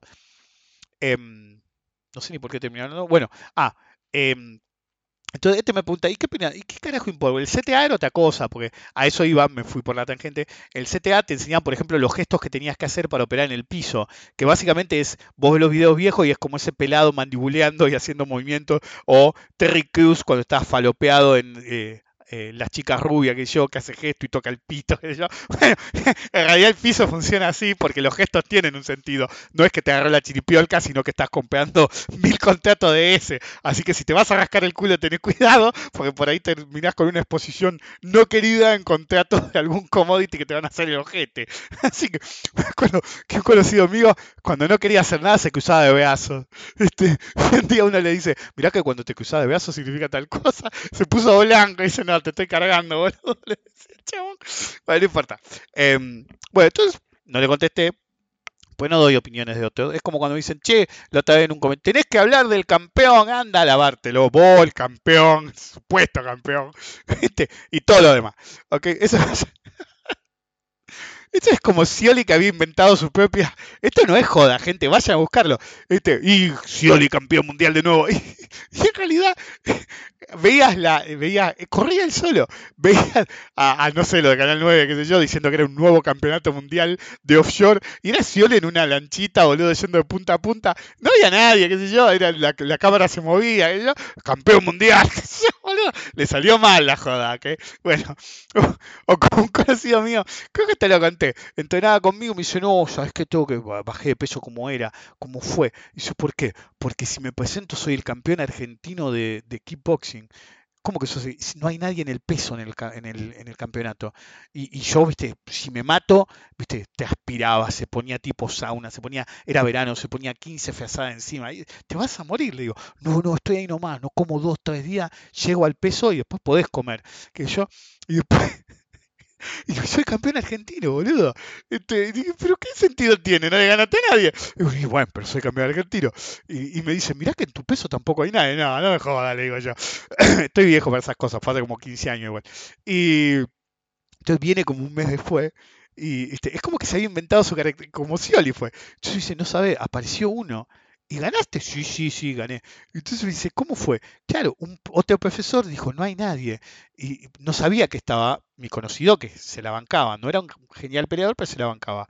Eh, se fue el nombre. Bueno, entonces, este, cuando, cuando él, después cuando tenía que defender el título, aparecieron un par más, entrenaba conmigo, viste, eh, en el gimnasio que tenía yo, los pibes nos miraban porque le decía, ojo, que con, con él, se me fue el nombre, eh, él se banca que le pegue yo y yo me banco que me pegue él. Así vamos a pelear de verdad. Yo le decía a los chicos, no se asusten, se va a notar que estamos peleando de verdad, ¿ok? Que tiramos los golpes a máxima fuerza, y yo. Ustedes no pueden hacer eso, le decía yo, pero con él, él va a entrenar, él está, ese campeón argentino, le dije, el re contento, eh, qué sé yo, y tiene que hacer la defensa, y me pidió, viste, perfección para cosas, así que vamos a pelear de verdad.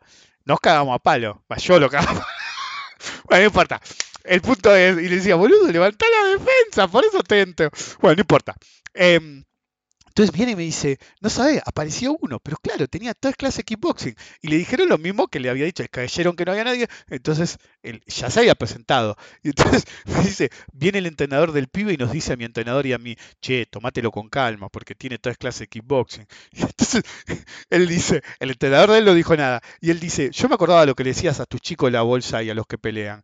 Si, si no querés que te rompan el culo y no podés cuidar tu propio culo, ¿qué haces parado acá? Yo te voy a cagar. Y lo surtió de buena manera. Bueno, no importa. El punto es que este, viste, que, es un problema, y por eso era la importancia del segundo lenguaje. Me pregunta, buenas noches, Rick, siempre de noche. Vivo escuchándote hace mucho y sé que me entendés estos temas. Eh, ¿Podríamos arreglar algunas clases particulares? No, no hago clases particulares. Para poder llevar a algo más criollo ciertos temas financieros. Yo en el momento no leí, después leí con cuidado. Y el tipo me dice, sobre todo la parte de integral de hito estocástico y demás temas así. Comprendo matemáticamente los procesos, solo que quiero saber qué simbolizan y qué hacen que tiene que dar.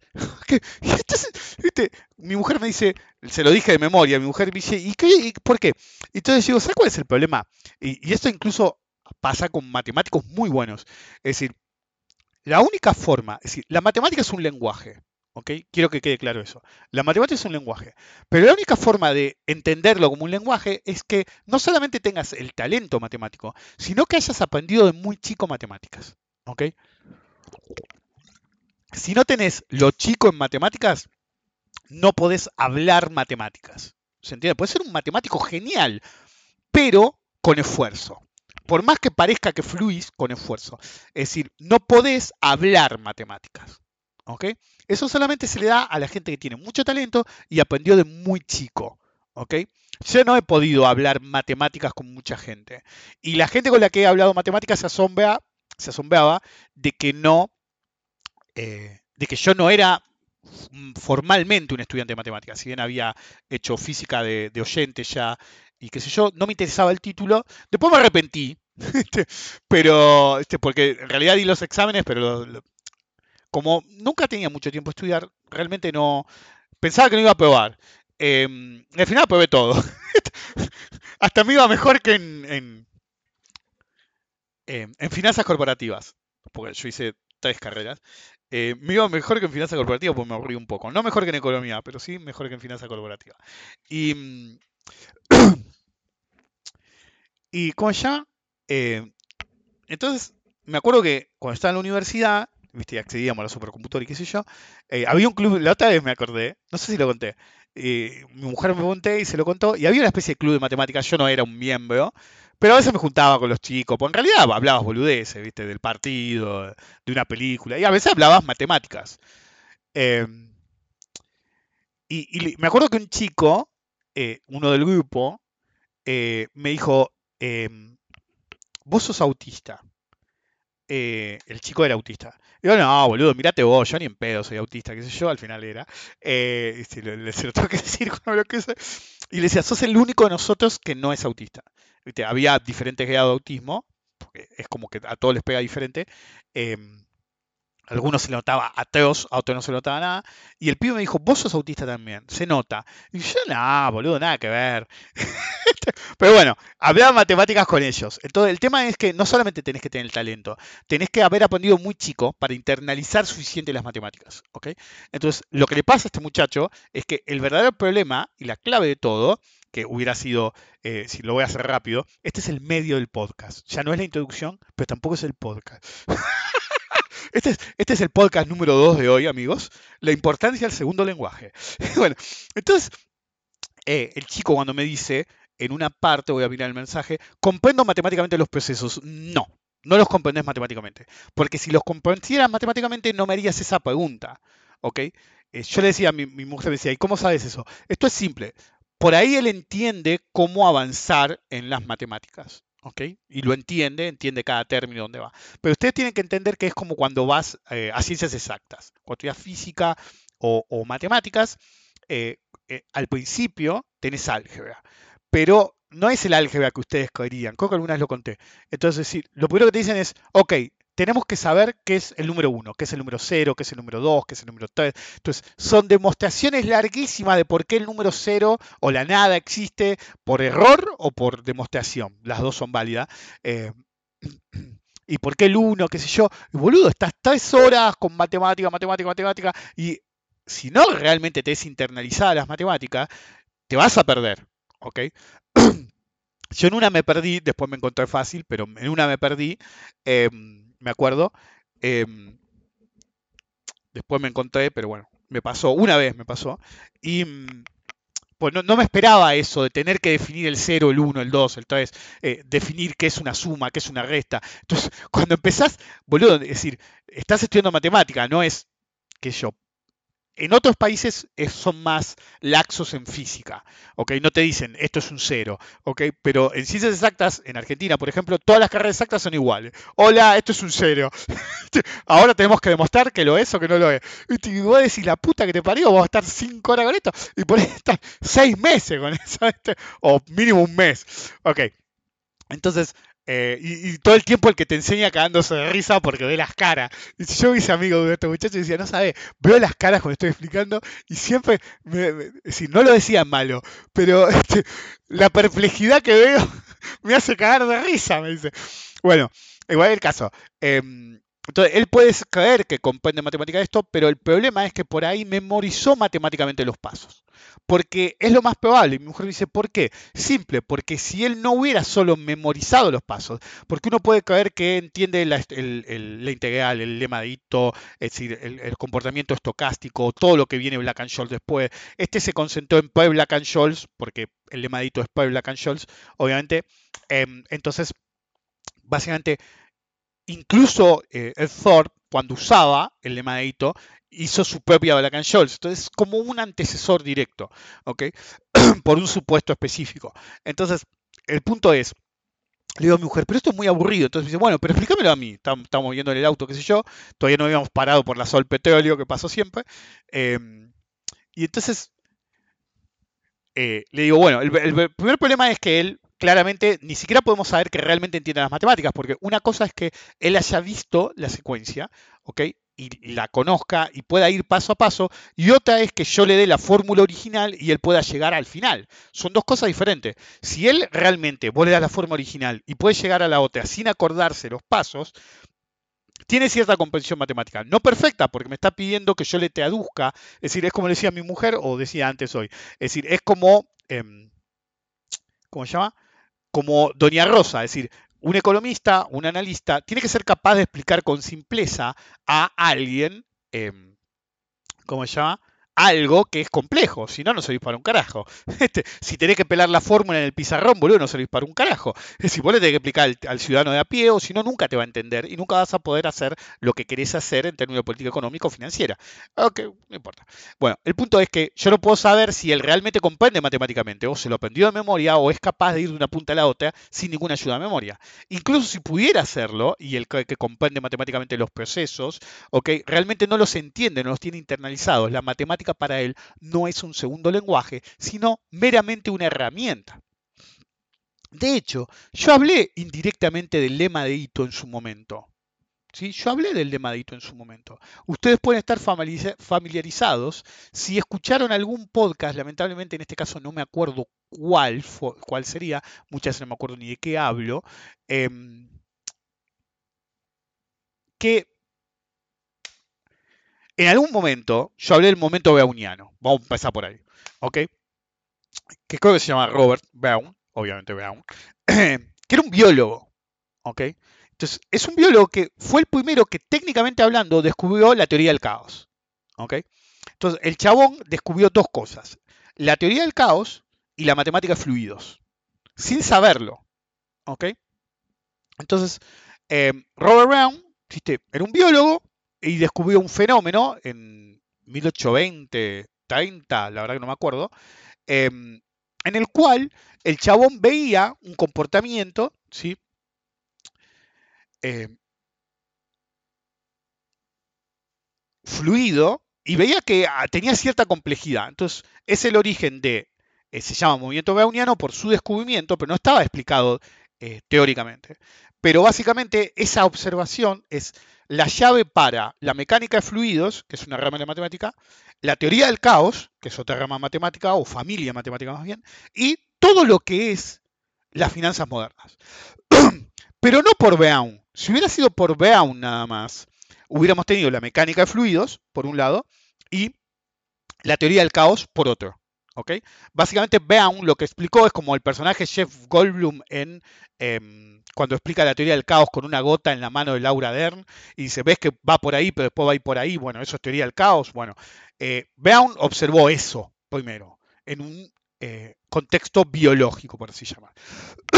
El tema que pasaron los años y tuvo que venir un genio, un tipo que hablaba matemática, pero la hablaba mal. Es decir, él mismo lo decía. Es decir, si nosotros tomáramos ese tipo, si por el solo hecho que haya dicho esto, alguno va a sacar quién es y, o se acuerda de la última vez que lo mencioné. Entonces, está este muchacho, qué sé yo, un tipo que trabaja en una oficina de patentes, autodidacta, genio, incomprendido hasta ese momento, y como todo genio incomprendido en ese momento, leía, leía, leía, leía lo que estaban los demás y algunas cosas te llamaban más la atención que otras. Si yo hubiera sido de la época de él, me hubiera llamado poderosamente la atención el comportamiento beuniano, el movimiento. Entonces Entonces, en la primera etapa de su carrera, este muchacho hacía muchas matemáticas. Entonces, bajo su propio punto de vista, era un matemático mediocre. Si lo comparamos con los matemáticos de todos los tiempos, era un genio. ¿ok? Él se consideraba un matemático mediocre porque gracias a su revolucionaria teoría de la física, ahora sí saben que estoy hablando de Einstein, eh, él no pudo elaborar correctamente solo las matemáticas que necesitaba la teoría de la relatividad, que se llama cálculo tensorial, en parte. Entonces, era algo que le jodía mucho, que si bien era un matemático excepcional, no había sido capaz de crear matemáticas. Por eso dije que hablaba mal matemáticas. Él hablaba bien matemáticas existentes, pero no fue capaz de crear matemáticas como si fue capaz de crear, entre comillas, física. ¿Ok? Entonces, vino Einstein, le interesó, qué sé yo, dijo, uy, mira, sí, esto es interesante, ¿eh? el, el, comportamiento. Entonces, lo que hizo fue una descripción matemática del movimiento browniano. ¿Ok? Y básicamente eso fue lo que arrancó la mecánica de fluidos, la teoría del caos y las finanzas modernas.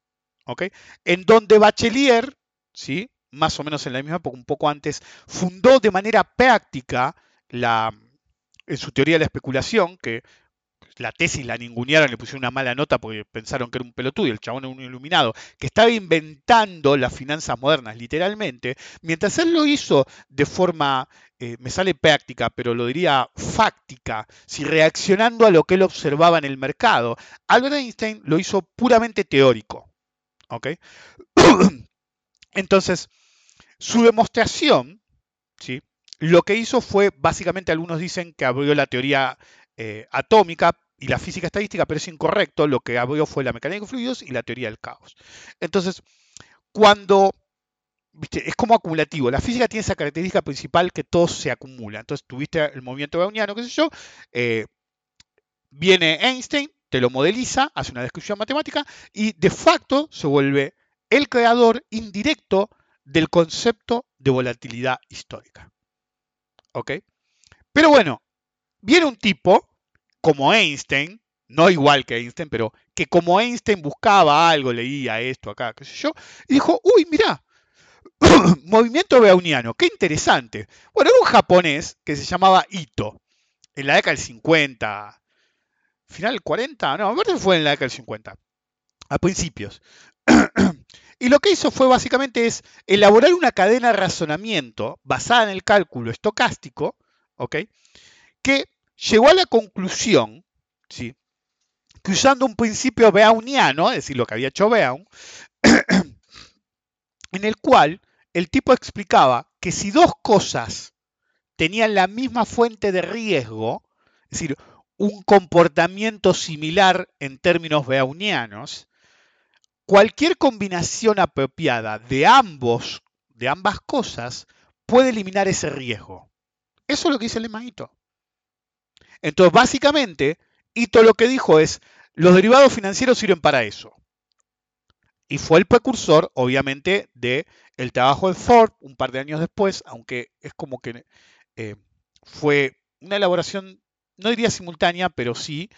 Em, y todas las teorías, Black Scholes, Merton, todas las primeras, venían de ese lado. Entonces, vos decís, boludo, Einstein creó nuestra profesión. Tenemos que ser tan mediocres. Este, bueno, en cualquier caso, entonces, eh, yo le decía a mi mujer, bueno, y funciona así. Y entonces, ya está callada. Entonces, estamos en la sol petróleo en este momento. Y le digo, bueno, en realidad Ito se equivocaba. Y me dice, ¿por qué se equivocaba? Porque la explicación de Ito es incompleta. Entonces, Ito lo que hizo fue decir, si dos activos tienen una fuente de riesgo similar, vas a poder hacer una combinación entre ambos. Pero él no era un operador. Entonces su lema aplicaba al mercado. Entonces lo que él te decía, por ejemplo, era que si dos cosas estaban muy correlacionadas, ¿ok? o poco correlacionadas, pero del mismo sector, vos ibas a poder hedgear una contra la otra. Básicamente es un pair trading entre dos activos del mismo sector, por ejemplo, o por correlación. Entonces vos podés identificar el riesgo principal de algo específico y de otro algo específico, y aunque sean dos acciones, se supone que vos podés hacer una relación tipo trading y comprar una y vender la otra, y básicamente eliminaste el riesgo. ¿Ok? Me acuerdo que el hijo de un conocido operador de opciones, cuando este se fue a Italia, le hicieron creer que podía hacer eso y operó hasta y banco francés, lo convencieron de que tenía que comprar una y vender la otra y se la dieron al revés. el agente de bolsa, ese sí fue amigo de él. Okay. Se tomó el trabajo de llamar a todos los hoteles en los que él podía estar hasta que lo localizó y le dijo, che, boludo, tu hijo te está fundiendo. Anyway, creo que eso ya lo conté alguna vez. De esas tengo un montón, pero algunas me han calado más hondo y por eso las cuento más seguido.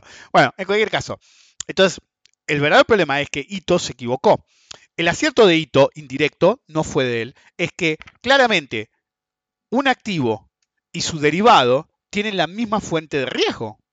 ¿Se entiende?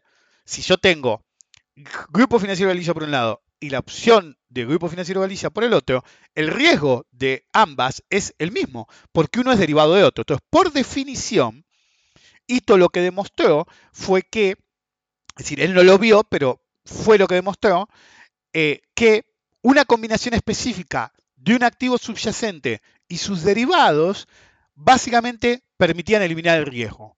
Pero Ito al mismo tiempo se equivoca. ¿Por qué? Porque eso funciona localmente en términos temporales. Es decir, si yo tengo 100 acciones, ¿ok? Eh, propias, compradas, yo para cubrirme, ¿sí?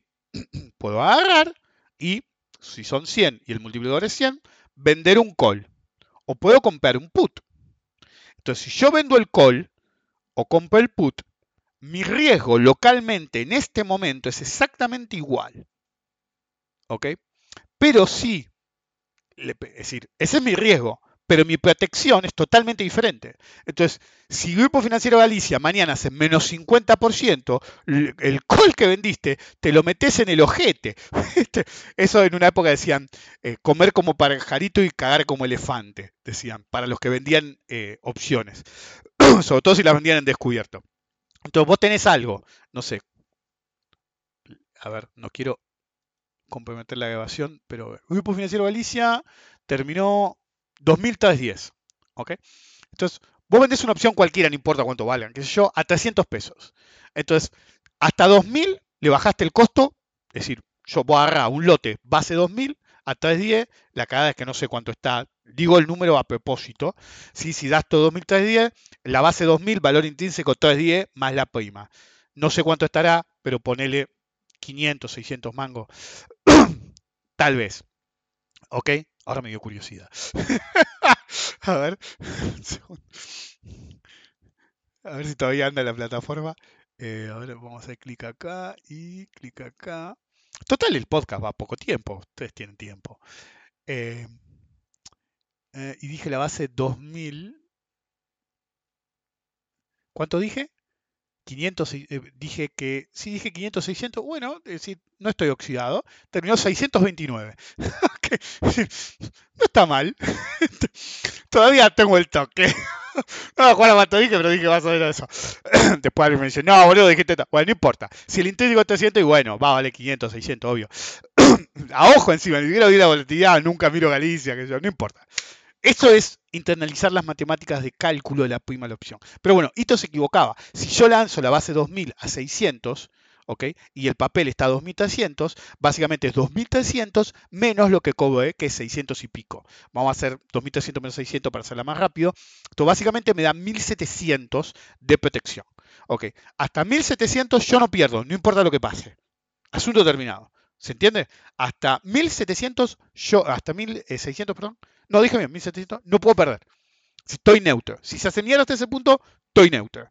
¿Sí? Asunto terminado. Puedo cerrar el call con ganancia, ¿sí? Con la ganancia que pueda tener, y el papel me queda libre mientras esté de 1700 para arriba, break even. Ahora, si es para arriba, me van a ejercer, ¿ok? Y yo voy a cobrar 2000 más la prima, para redondear 600, entonces yo voy a cobrar 2600 porque vale 2.300 hoy. Si yo hacía esa operación hoy, significa que si sube fuerte, gano 300. Pero si se hace mierda, tengo protección hasta 1.700. ¿ok? Ahora, si sigue bajando, o si mañana me hace un gap de menos 50, me hizo el culo. Entonces, según el lema de Ito, es lo mismo con vender el call que comprar el put. Pero la realidad es que si es para arriba, yo gano un poco con la prima cobeada ¿sí? Hasta cierto punto, que es el punto de equilibrio. Y si baja, gana un poco hasta 1700. Mi punto óptimo obviamente va a ser que no se ejerza, onda 1999. ¿sí? Está bien, bajó de 2300, sí, a 1999. Pero no te ejercen y te llevas toda la prima cobeada. Pero te bajó 300. ¿Ok? Entonces, por eso muchos eligen el ad de money para quedarse la mayor cantidad de plata posible y ese punto crítico en el cual te quedaste toda la prima, porque hay algo psicológico en quedarse toda la prima y quedarse el papel. Bueno, no importa. Pero si vos compraste el put, el nivel de riesgo es diferente. Granted, pusiste plata porque tenés que pagar el put. ¿Ok? Pero la realidad es que si va a cero, vos no perdiste nada. Pero si vuela, no te va a importar que pagaste la prima. Porque vos, si agarrás y me decís, ok, yo tengo miedo que baje, pero para mí va a seguir subiendo. Ok. o podés tener terror a que baje, pero no querés cerrar la posición. El verdadero problema es que Ito, el lema Ito, va a tomar el escenario de ambos casos como exactamente igual. Y no es así. Es igual localmente el día de hoy. El día de mañana cambia. ¿Ok? Entonces, eh, sobre todo si hay una baja, si mañana sube el 10% o baja el 10% del papel, cambió la unidad de riesgo porque vos estás en una base que es diferente. ¿Ok? Entonces, ustedes tienen que entender que, por ejemplo, si vos ponderás el tema de poner dinero versus eh, cobear dinero, uno puede decir, ah, bueno, pero si sigue, gané con el call. Sí, pero si vuela mal, a vos no te ejercen, vas a cero con el put, pero el papel siguió subiendo. Entonces los grados de libertad del comprador de un put son superiores. Totalmente superiores. Porque si va a cero, tenés riesgo cero, porque vos tenías el put y tenés el derecho de, pongamos la base 2000, de vender a 2000 más allá de cuánto valga, ¿ok? Vos comprás el put y si se va a cero, vendés a 2000 menos la prima eh, pagada, ¿ok? Y si vuela mal, ¿viste? El put lo mandás a pérdida o lo cerrás al precio que puedas para recuperar un par de mangos, que también es válido, mientras supere las comisiones, y si sube, sigue. Ahora, mientras el call te protege poco a la baja, pero muy poco, si baja fuerte. Si va a cero, te rompieron el orto. Y si sube, te corta las ganancias. Entonces, uno puede decir, ah, no, el call y el put es exactamente lo mismo. No, el put te da grados de libertad para protegerte mucho más para abajo y dejar correr las ganancias en forma brutal, que es lo que nosotros queremos, cortar las pérdidas y dejar eh, correr las ganancias.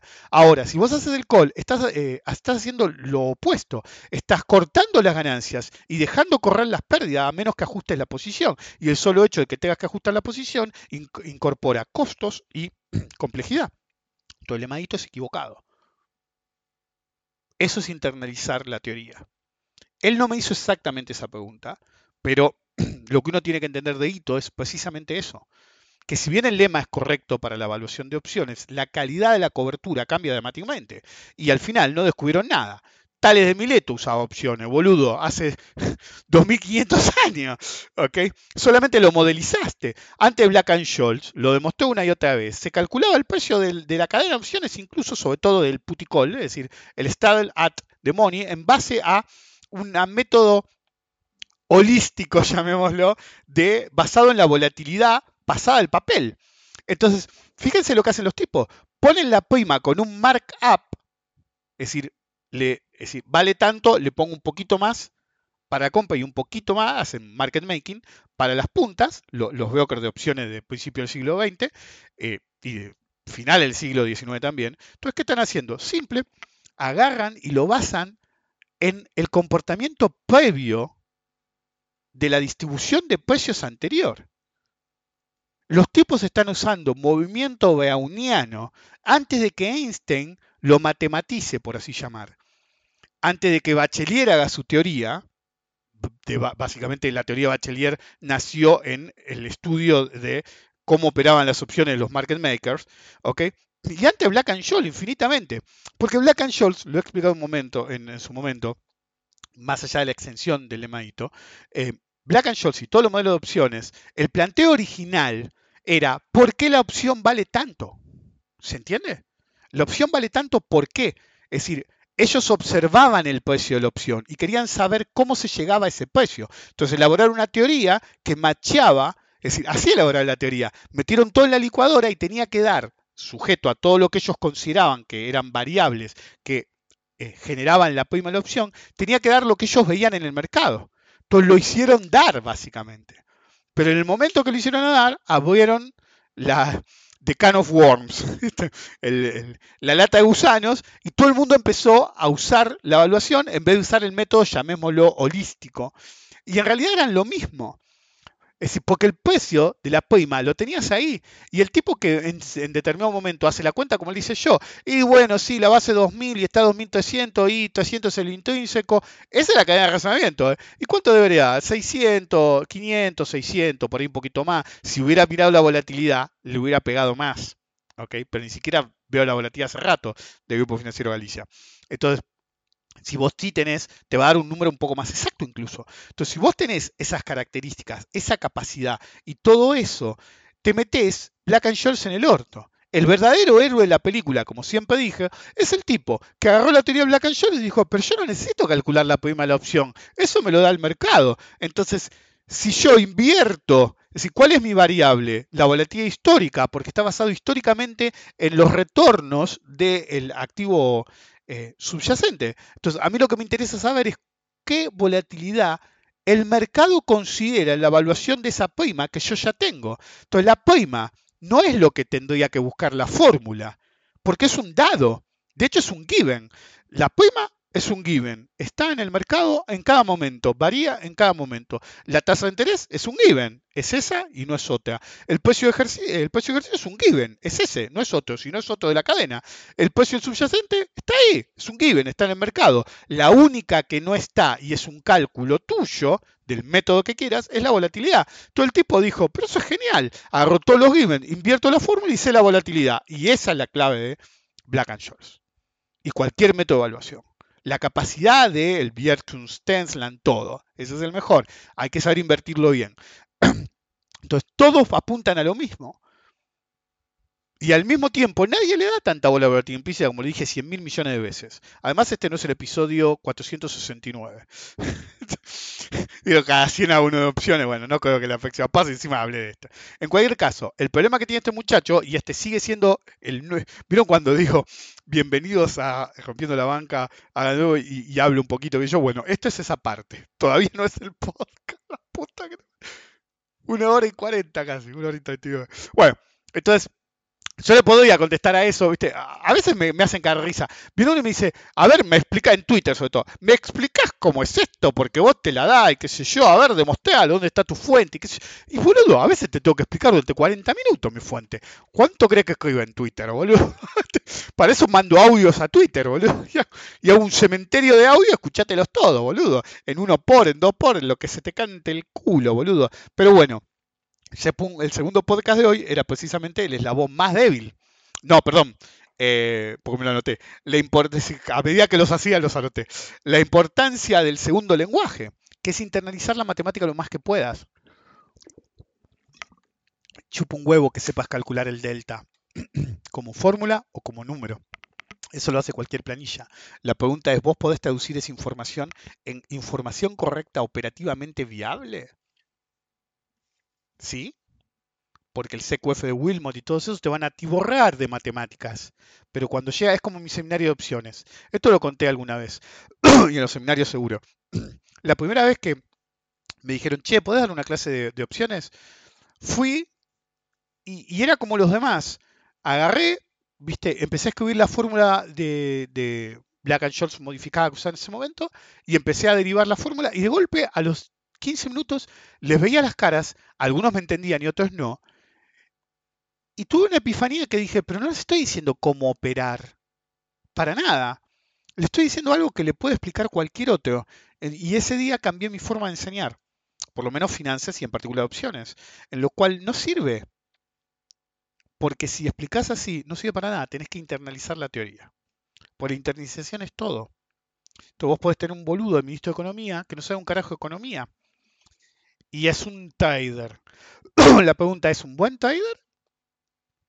¿O simplemente se adaptó a que todos los demás son más boludos que él? Es una pregunta válida después de todo. ¿O no? ¿No es una pregunta válida? Si, ¿Está bueno que el eh, ministro de Economía sea un trader, sí o no? Para mí no. Si, como característica, podríamos decir, bueno, tiene cierta utilidad. Te lo creo. Tiene cierta utilidad. Genial. Tiene cierta utilidad. Perfecto. Ahora, esa utilidad que vos le asignás, ¿sí? Vos le tenés que asignar una utilidad. ¿Se traduce en algo que sea diferencialmente bueno para el país? Es totalmente válido la cadena de razonamiento. Bueno, la respuesta es no. Es decir, la otra alternativa de podcast que tenía, ¿sí? que era onda. Por ahí le pongo ese título. ¿Dónde está tu Dios ahora? ¿Dónde está tu Dios ahora? El Dios dinero. ¿Se acuerdan que una vez cuando hice lectures dije God, usé la canción de una de las canciones más viejas de Nine Inch que dice God Money? Em, ¿Dónde está tu Dios ahora? Porque abandonó el edificio Capugod. En un momento le dijeron Capugod, boludo. Me lo anoté porque no lo podía caer. Boludo, no lo podía caer. Sí. Y vos decís, boludo, te falla pero te falla. Es decir, me lo anoté. Lo tengo acá, ahí lo encontré. Porque tenía un papelito tirado acá hace más de un mes y medio. Un tipo, ¿sí? el primero que dijo Capugod, creo que fue, escribió, compraron Bopeal, ¿sí? por 2.454 millones. Importadores entregaron pesos a cambio, obviamente. ¿Cómo los ibas a pagar, pelotudo? De obtener dólares futuros. Se acaba de achicar la base monetaria en 2 billones de pesos. ¡Capugol! Boludo, cualquier bono suscrito en pesos disminuye la base monetaria per se. Sea un montón de plata o poca. Claro, si destruiste la moneda tanto como todos los gobiernos anteriores, pero en particular la superdevaluación de este gobierno, que fue una más alta de la historia argentina para un solo día, Obvio que el impacto va a ser mayor en términos de disminución de la base monetaria. La pregunta es qué haces con esos pesos después. Y total, en el futuro, ¿sí? esto lo digo yo, los dólares salen sin emisión, por generación espontánea. Sí, pero lo demostraron hace poco. Es decir, generación totalmente espontánea. Sí, asunto terminado. Y los billetes de 10, 20 y 50 mil pesos que van a emitir no, no, no incrementan la base monetaria, ¿no? ¿No? Economía política en el puto manicomio, ¿ok? Uno había puesto con esta, el mismo caso, con esta, porque son todos los que vivían en la misma época, con esta licitación el Banco Central de la República Argentina absorbe el equivalente al 20% de la base monetaria y se vuelve una narrativa de éxito central en el discurso adicto a pata de duende, ¿sí? Poco después decían, como compramos 5 mil millones de dólares, y esto no sé si no lo dijo Milei, y la base monetaria es 7.500 millones de dólares, ya estamos cerca de poder dolarizar. Y iban por 5.000, ahora creo que ya superaron los 7.000 millones de dólares. ¿Vas a dolarizar mañana? ¿Vas a blanquear que la gente cobre tres papeles 100 dólares? Pues no te sirve. Si vos agarrás y le demostrás a la gente que destruiste tanto su salario, que ahora vas a cobrar todo otra billete, ¿de qué te vas a disfrazar? ¿De qué te vas a disfrazar? ¿Ok? Entonces, no te conviene esa. Pero que antes, si a 5 mil millones creías que estaba ahí nomás y citabas la base monetaria sin pensar en multiplicador, agarrá con 7 mil millones, estás ahí nomás.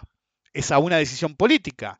No podés no podés tomar unilateralmente la decisión de dolarizar. Si no pudiste pasar esa, esa ley pedorra ómnibus que querías pasar, menos vas a poder pasar ¿sí? una dolarización.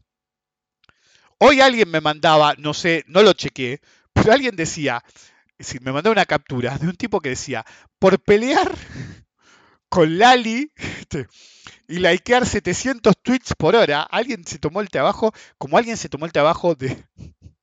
Me mandan hace un rato que un tipo se tomó el trabajo de analizar, ¿sí? Eh, el tamaño del pie...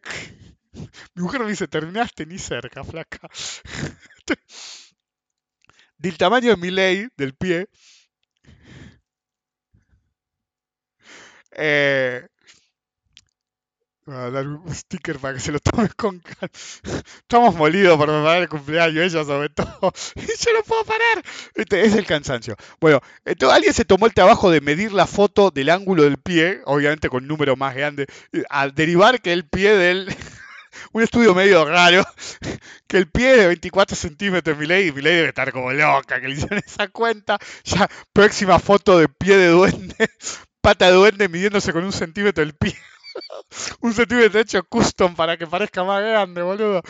Anyway, eh, bueno, alguien decía, por likear 700 tweets por hora, boludo. Javi se olvidó de extender las extraordinarias del Congreso. Tendría que chequearlo antes de decirlo. Se le cayó la iniciativa de boleta única y los convenios multilaterales con Turquía y Luxemburgo que quería Macri, porque perdió el estado parlamentario. Yo no sé si esto es así. pues no lo chequeé. Estaba cortando el pasto, es decir, sin, es decir, un pasto altísimo, sin desmalezadora, porque iba a llegar en 48 horas y después me dijeron, ah, no, lleguen 5 o 7 días hábiles. Vino el día y bueno, le tuve que dar con la eléctrica, con una pala, ya lo dije antes. Estuve dejando el corazón y el alma ahí para que los chicos cuando vengan puedan estacionar. Entonces no me enteré de algunas cosas, ¿viste? Me enteré cuando volví. Entonces, ¿cómo se llama? Em, realmente, si el mercado está débil, no está débil porque em, como dije, no sé dónde lo dije, creo que lo escribí en Twitter otra vez. El mercado no está débil porque se cayó la ley ómnibus. Está débil porque cada vez que abre la boca, pata de duende deja más claro que no sabe un carajo economía. Y es algo peligroso, porque él se identificó siempre como un economista. Yo soy economista y especialista en crecimiento con y sin dinero y vine a, eh, ¿cómo es? Destruir la inflación, no me acuerdo cómo dijo. Onda, destruir totalmente la inflación. No funcionó, boludo. Es decir, la inflación está galopante, la mayor inflación desde la hiperinflación, ¿ok? El mayor, el inflacionario rápido de la historia argentina. ¿ok? Es mayor, la mayor velocidad de brote inflacionario. Es decir, es difícil de medir.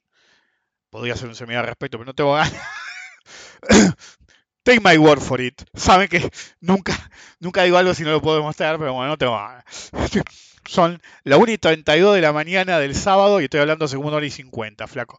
Que para las pelotas. Bueno, en cualquier caso, ¿viste? veo eso que yo y me mandan una captura, ¿sí? Y no iba a decir nada porque soy cuando vi y después me mandaron dos o tres más, ¿ok?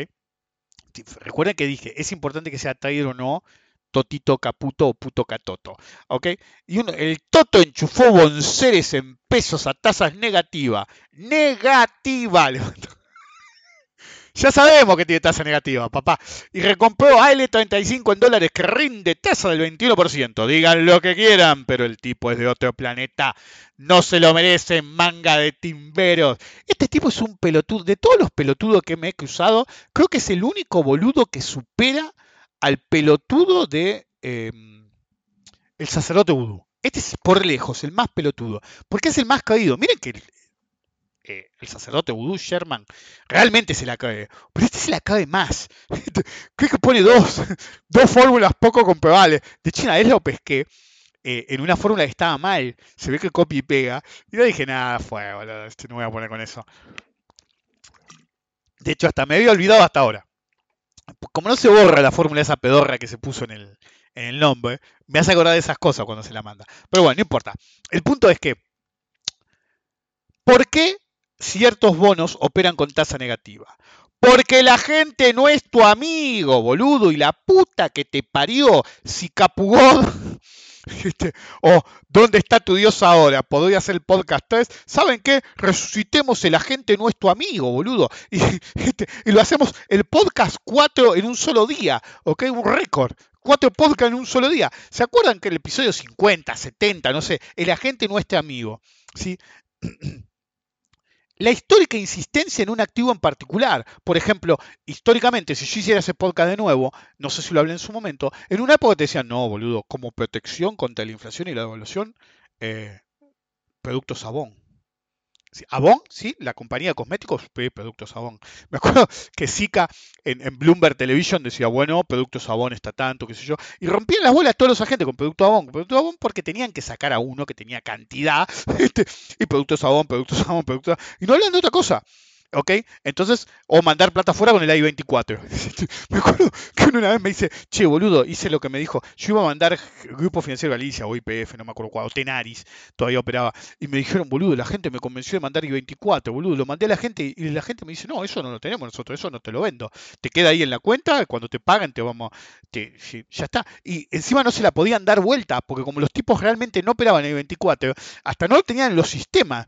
Todo el tipo, me cagaron, boludo. y, le digo, no sos el primero, boludo. Les, los convence de I-24 porque quieren eh, secar la plaza local. Una, es como el buyback de las acciones en una época, ¿se acuerdan? Entonces vos agarrás y decís, ok, no hay problema. No, boludo, ¿cómo? ¿Qué es más líquido, Galicia o I-24? Y decía, I-24. Pero claro, estás mirando acá, no estás mirando afuera. Entonces lo que ellos querían era empujar el mercado de bonos en particular la parte de la curva del I-24 artificialmente, secando la plaza y haciendo que todo el mundo mandara el I-24 afuera. Sí, algunos lo podían liquidar y algunos agentes te los liquidaban, pero te los liquidaban a muy mal precio porque era muy líquido, porque una vez que se operaba iba al circuito del over the counter, porque los bonos argentinos o los bonos en general en el primer mundo operan over the counter, no digital, ¿ok?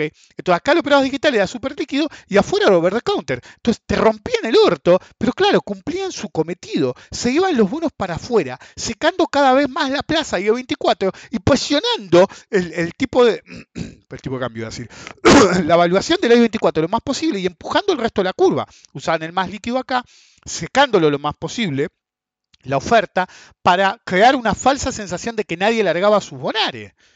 ¿Ok? Eso es uva jupiteriana. Es el día de hoy que no estoy seguro que dijera uva jupiteriana o uva schumpeteriana y lo decía mal. Si tendría más sentido hablando de Schumpeter, pero bueno, no sé, el sacerdote vudú es así. No es lo mismo que pata de duende, pero bueno, no importa. Bueno, en cualquier caso, es decir, ¿por qué hay tantos bonos con tasa de real negativa? Primero, porque están atados a la expectativa de inflación o de evaluación. Y segundo, porque los mismos hijos de puta que los ponen negativos son los agentes. Boludo, el otro día, oportunidad en Albanesi compra tus bonos, eh, eh, saca tus dólares, onda a la 2001, creo que se llama La Odisea de los Giles la película. No la vi, pero el tipo dice, te hicieron sacar los dólares de la caja de seguridad porque sabían y te iban a cagar. Honestamente no sé si es esa película, pero está Andoni y está Darina, así que creo que es La Odisea de los Giles, pero no la miré, pues no tolero a Andoni. Nunca lo toleré. Em, antes de politizarse. Es algo, viste, que hay gente que no te cae bien. Bueno, Andoni no me cae bien. Probablemente yo no le caería bien a él. No es culpa ni de él ni de mía. No le puedes quedar bien a todo el mundo. ¿Ok? A De Niro le cae bien. A mí no. De Niro tampoco me cae bien, pero De Niro es De Niro. Ok, bueno, no importa. ya lo estaba yo por la tangente y esto está, está. Y mi mujer ya está diciendo, che, loco, ¿cuándo termina? Ok, que tiene razón, boludo. Lo que pasa es que, viste, cuando estoy más cansado termino hablando más. Bueno, no importa. El punto es, eh, la gente no es tu amigo y te incide como estos boludos. Ah, Albanesi, oportunidad de inversión. ¿Y cuál es el corte? 105. ¿Qué, boludo? Albanesi, 105. Para ganar 9% y regalarte a vos 5 puntos. Porque esa es la parte del león del colocador van y van con los de Albanesi, pero a vos te ponen el mark a 105 y ya te comieron una parte de los intereses. Y eso es para emisor y colocador, y a veces solo para el colocador. El colocador, es decir, el emisor te dice, quiero 100, 101, colocámelas todas. A paridad, genial. Tú vienen esto con su narrativa de las ON cable, que yo hoy bloqueo a uno. ¿Alguien me recomienda, alguien que no me sigue, un buen agente para operar? Le oculté la respuesta a propósito para que no la viera nadie. ¿okay? Al rato alguien que tampoco me seguía dice, sí, te recomiendo tal agente, que no era un agente menor, pero claramente era una movida para recomendar a la gente y fogonear las ON. ¿okay? Era claro. Eran dos personas que no me seguían, la primera persona le ocultó enseguida el mensaje y a pesar de eso otra persona que tampoco me seguía vio el mensaje y le contestó. Una cosa de loco. Y se creen que la gente se come esas pelotudeces, pero bueno, sí, lo hacen todo el tiempo. Ok, es decir, tanto intentar como los boludos que se la comen. ¿eh? Ok, hacen molinete después. En cualquier caso, eh, ese es el curro del colocador. Agarran y te fogonean con narrativas rancias, que no, con esto te protege la inflación y el ser y qué sé yo, entonces te meten bon cero, esto. ¿Y qué te va a emitir Toto? O cualquiera en su sano juicio. Boludo, Toto no inventó nada. Yo vengo haciendo esto hace más de 30 años. Yo no sé qué edad tiene Toto y hace cuántos años que está eso. Pero yo te digo una cosa. Yo no lo conocía Toto hasta hace un puñado de años de la mano de Macri. ¿eh? que es así nomás. y eso de no, porque en Estados Unidos, mirá, en Estados Unidos yo me lo conozco a casi todo, en particular en Nueva York, y yo nunca había escuchado de Toto cuando vivía allá. así que yo vengo haciendo esto y mi abuelo antes que yo, eh, y el tío de mi abuelo antes, de que existen los bonos, boludo. Vendés el bono caro, compras el bono barato. Como emisor, obvio que yo, yo fui uno que, lo dije al principio del gobierno de Alberto Fernández y lo vengo diciendo hace 25 años. En el Banco Central tendría que haber un lugar, o en el ANSES si lo preferís, ya que está el FGS, agarrar, tiene que tener un lugar en el cual depositas unos cuantos bonos y unos cuantos dólares. Misión, operar mercado secundario. Punto. ¿Ok? Designás también las emisiones para los tipos. Entonces te paras ahí y decís, ok, bono caro vendo, bono barato compro. Bono caro vendo, bono barato compro. Te puedo emitir bonceres o lo que carajo sea, porque hay un grupo de pelotudos que acepta la narrativa rancia de otro grupo de pelotudos hijos de puta, como este pelotudo, porque pertenece a ese grupito de pelotudos, que dicen, no, porque te protege de esto y te protege de aquello, qué sé yo. Cuando el AL35 estaba en el mínimo y el AL30 estaba en el mínimo, nadie compraba. De ahora la ven todos. Yo vengo diciendo que el L35 es el más barato de todos. Hace un par de días lo decía, alguien me decía, y L30, ahí, mira, subió mucho, ya se dio el efecto 2029-2030 contra los otros que decía. El único problema es que es ilíquido decía todo el mundo. Pero yo vengo diciendo hace años que vos tenés que tener una oficina de comprar. Entonces, ¿qué hace? Hay que emitir. ¿Y qué emitir? Emitir el que está en tasa negativa, papá. Dale con un puto caño. La narrativa que tenés que comprar eso, dale, dale y dale más. Y con el producido, tranquilamente podrías retirar un bono como el L35. Es lo que haría yo. Es lo que vengo pregonando hace décadas. Ah, no, pero es un titán, Toto. ¿Qué inventó? Nada. Vendés el bono de paridad alta, es decir, o rinde negativo, y ¿qué haces? Suscribiste y te compras bono en dólares que rinde al 21. Si sos vivo, no lo retirás. Mi esquema no era retirar y reducir la deuda. Mi esquema era crear un departamento que se dedique a hacer eso. Entonces, ¿sabes qué hacer? Te metes los AL35 en el bolsillo. Y si podés seguir haciéndolo, seguís haciéndolo. Tú ahora tenés una pila de L35 a título del gobierno, no de ANSE ni nada, a título del gobierno. Ok, entonces cuando se venden, cuando se cuando hay un vencimiento, hay que asignar los dólares ahí. ¿Sí? Te acepto pesos. Si se puede cotizar en pesos te acepto pesos. Yo, es lo mismo. Dame los pesos. ¿Ok? Me llega el rendimiento a la oficina de los pesos, compro más bono. Con la plata que yo debería haber cobrado. ¿Por qué el L35 no el L30? Porque el L30 a partir del próximo pago tiene valor residual, papá. Con el L35 pagas menos flujo y al mismo tiempo recibís bonos al 100%. Entonces sacás el bono barato al 100%, lo acumulás. Mientras te pagues, compras más. Y si se va al 80 a paridad, se los devolvés al mercado en D y te quedaste con los dólares, boludo. Básicamente pagás la deuda con la guita del mercado. Hiciste una emisión en pesos. Compras el bono en pesos. Dólar más barato. Si lo querés vender, lo vendés. Es decir, cobeas, compra más bono. Cobeas, compra más bono. El día que está 70, 80 paridad, enchufás todos los bonos en versión de chupás dólar en el mercado sin esfuerzo a cambio de pesos pasados. Pues, viste, hoy le decía, no, porque el BOPEAL y los dólares futuros. ¿Qué dólar futuro? Agarrás y haces un esquema como este, te queda lo bueno en el bolsillo, cobea, peso, dame los pesos, toma los dólares, dame los pesos, toma los dólares, dame los pesos cada vez que te pagan. Más bono, más bono, más bono. Si llega a 70, 80 de paridad, que con un simple buyback, empujando la parte baja de la curva, más la amortización de los otros, lo vas a hacer. Un día tenés el bono a 70, 80 de paridad y vos lo tenés promedio ponderado de compra 35 paridad, 40 paridad. Enchufás en el mercado versión D y te hiciste de una pila de dólares a cambio de pesos en el pasado. Eso es recomprar deuda. Volvís a emitir la deuda dos veces. La emitiste, la recompraste abajo. La emití de nuevo y te hace de dólares del mercado y los podés poner a reforzar el Banco Central y lo consideras un trade terminado. O podés agarrar, atesorar los dólares y esperar a que vuelvan a bajar los bonos y bajan y este descubrió algo. Yo vengo diciendo que hay que hacer algo así hace 20 años, boludo. Donde la mayor parte de los boludos que dicen Capugod y le chupan la chota a Caputo, a Milei, quieren tragar leche, leche, leche, ya le sale la leche por las orejas, boludo, paren un poco. Van a tener intolerancia láctica si siguen así, boludo. Este, y no se la deseo a nadie, a mí nunca me pasó, pero sé que es horrible. Entonces, aflojen un poco Es así nomás. ¿Qué capugó? ¿Y, ¿Y de qué me habla? Si están esperando emitir. Si están cubriendo de un lado para meter en el otro, ajustando y siendo felices de que ajustan. Entonces va un boludo y te dice, no, porque caputo, qué titán. ¿Por qué te que el, el, FMI no lo quería? Porque le dieron 50 mil millones de dólares y se los timbeó. Entre él y Sturzenegger quemaron un préstamo que jamás tuvo ese tamaño del FMI a un país y no pudieron parar el tipo de cambio, no pudieron hacer nada. Es decir, vayan a escuchar los podcasts de ese momento. Yo le decía, el FMI te mete en una crisis cambiaria siempre, directa o indirectamente, fomenta que termines en una crisis cambiaria. Cuando terminas en una crisis cambiaria, sea porque la fomentaron ellos, porque te pasó, dice, no te preocupes, yo te doy los dólares. Ni bien pones el gancho, como si hicieras un trato con el demonio, te dice, perfecto, acá tenés 50 mil millones de dólares, pero no los puedes usar para el tipo de cambio. Pero si mi problema era cambiario, entonces no es que no te va a dejar, te empieza a hacer negociar. Entonces vos decís, vos no lo puedes usar para eso, pero lo necesito para eso. Ah, bueno, entonces ¿sabes qué? Bueno, ¿sabes qué? Estaba pensando que tenés que ajustar eso.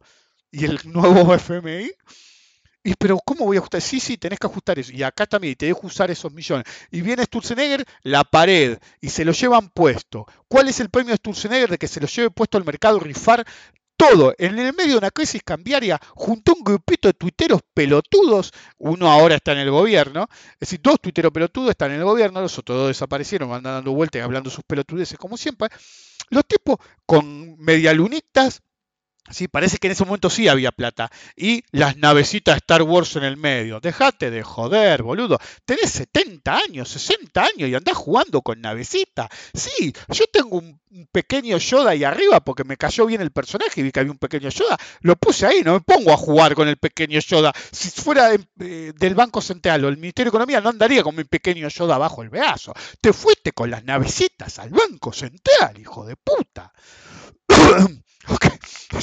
¿qué llevas a una oficina? Y bueno, si me dan la computadora, no llevo la computadora, tráeme un Bloomberg, qué sé yo, llevo mi celular, un par de libros que, de consulta que me pueden interesar a mí, pero navecita de Star Wars, boludo. Y el premio de ese boludo, de haber fracasado y haciendo, hacer un desastre con el gobierno de la Rúa en el 2000 con el gobierno de Macri en 2017 es estar de nuevo en el gobierno en un puesto ad hoc para armar una ley que también fracasó. Y el tipo sigue en el gobierno diciendo, no, porque vos lo que tenés que hacer es mandar al muere, básicamente dijo, a todo persona que te discute, ahogarlo, destruirlo. No sé, somos todos argentinos, boludo. Te votamos para que estemos todos mejor, no para que me estrangules a mí, para que yo opine como vos. Y no voy a opinar como vos porque me estrangules. Es así nomás. Y el tipo está en el gobierno. Totito no estuvo con De la Rúa, no tuvo ese honor, parece, pero estuvo con Macri y estaba, no, esto, esto, y lo mandaron al central, boludo. Lo mandaron al central y hizo un desastre. Y en el medio de la corrida, en vez de, viste, Fede cuando hizo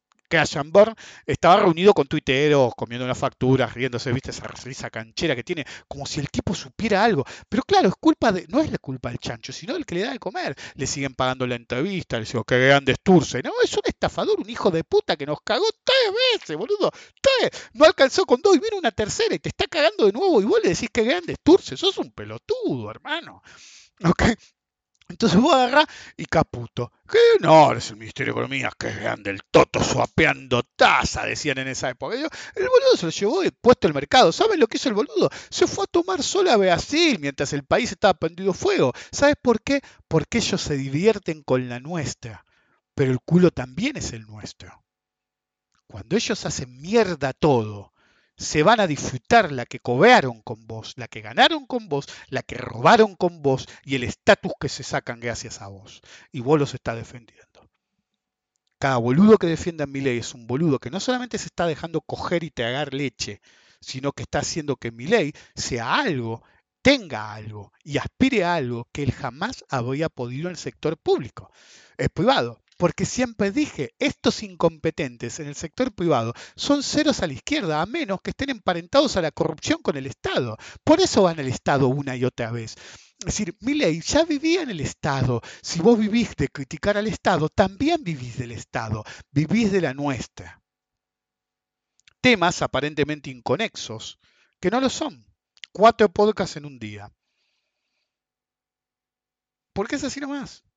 Porque yo mismo a veces no estoy seguro de qué hablar. Originalmente para eso eran los podcast X, pero se volvieron más operativos, por así decir, y los focalizo más. Por ejemplo, podría hablar de por qué comprar el L35 o no, pero ya lo hablé hace poco.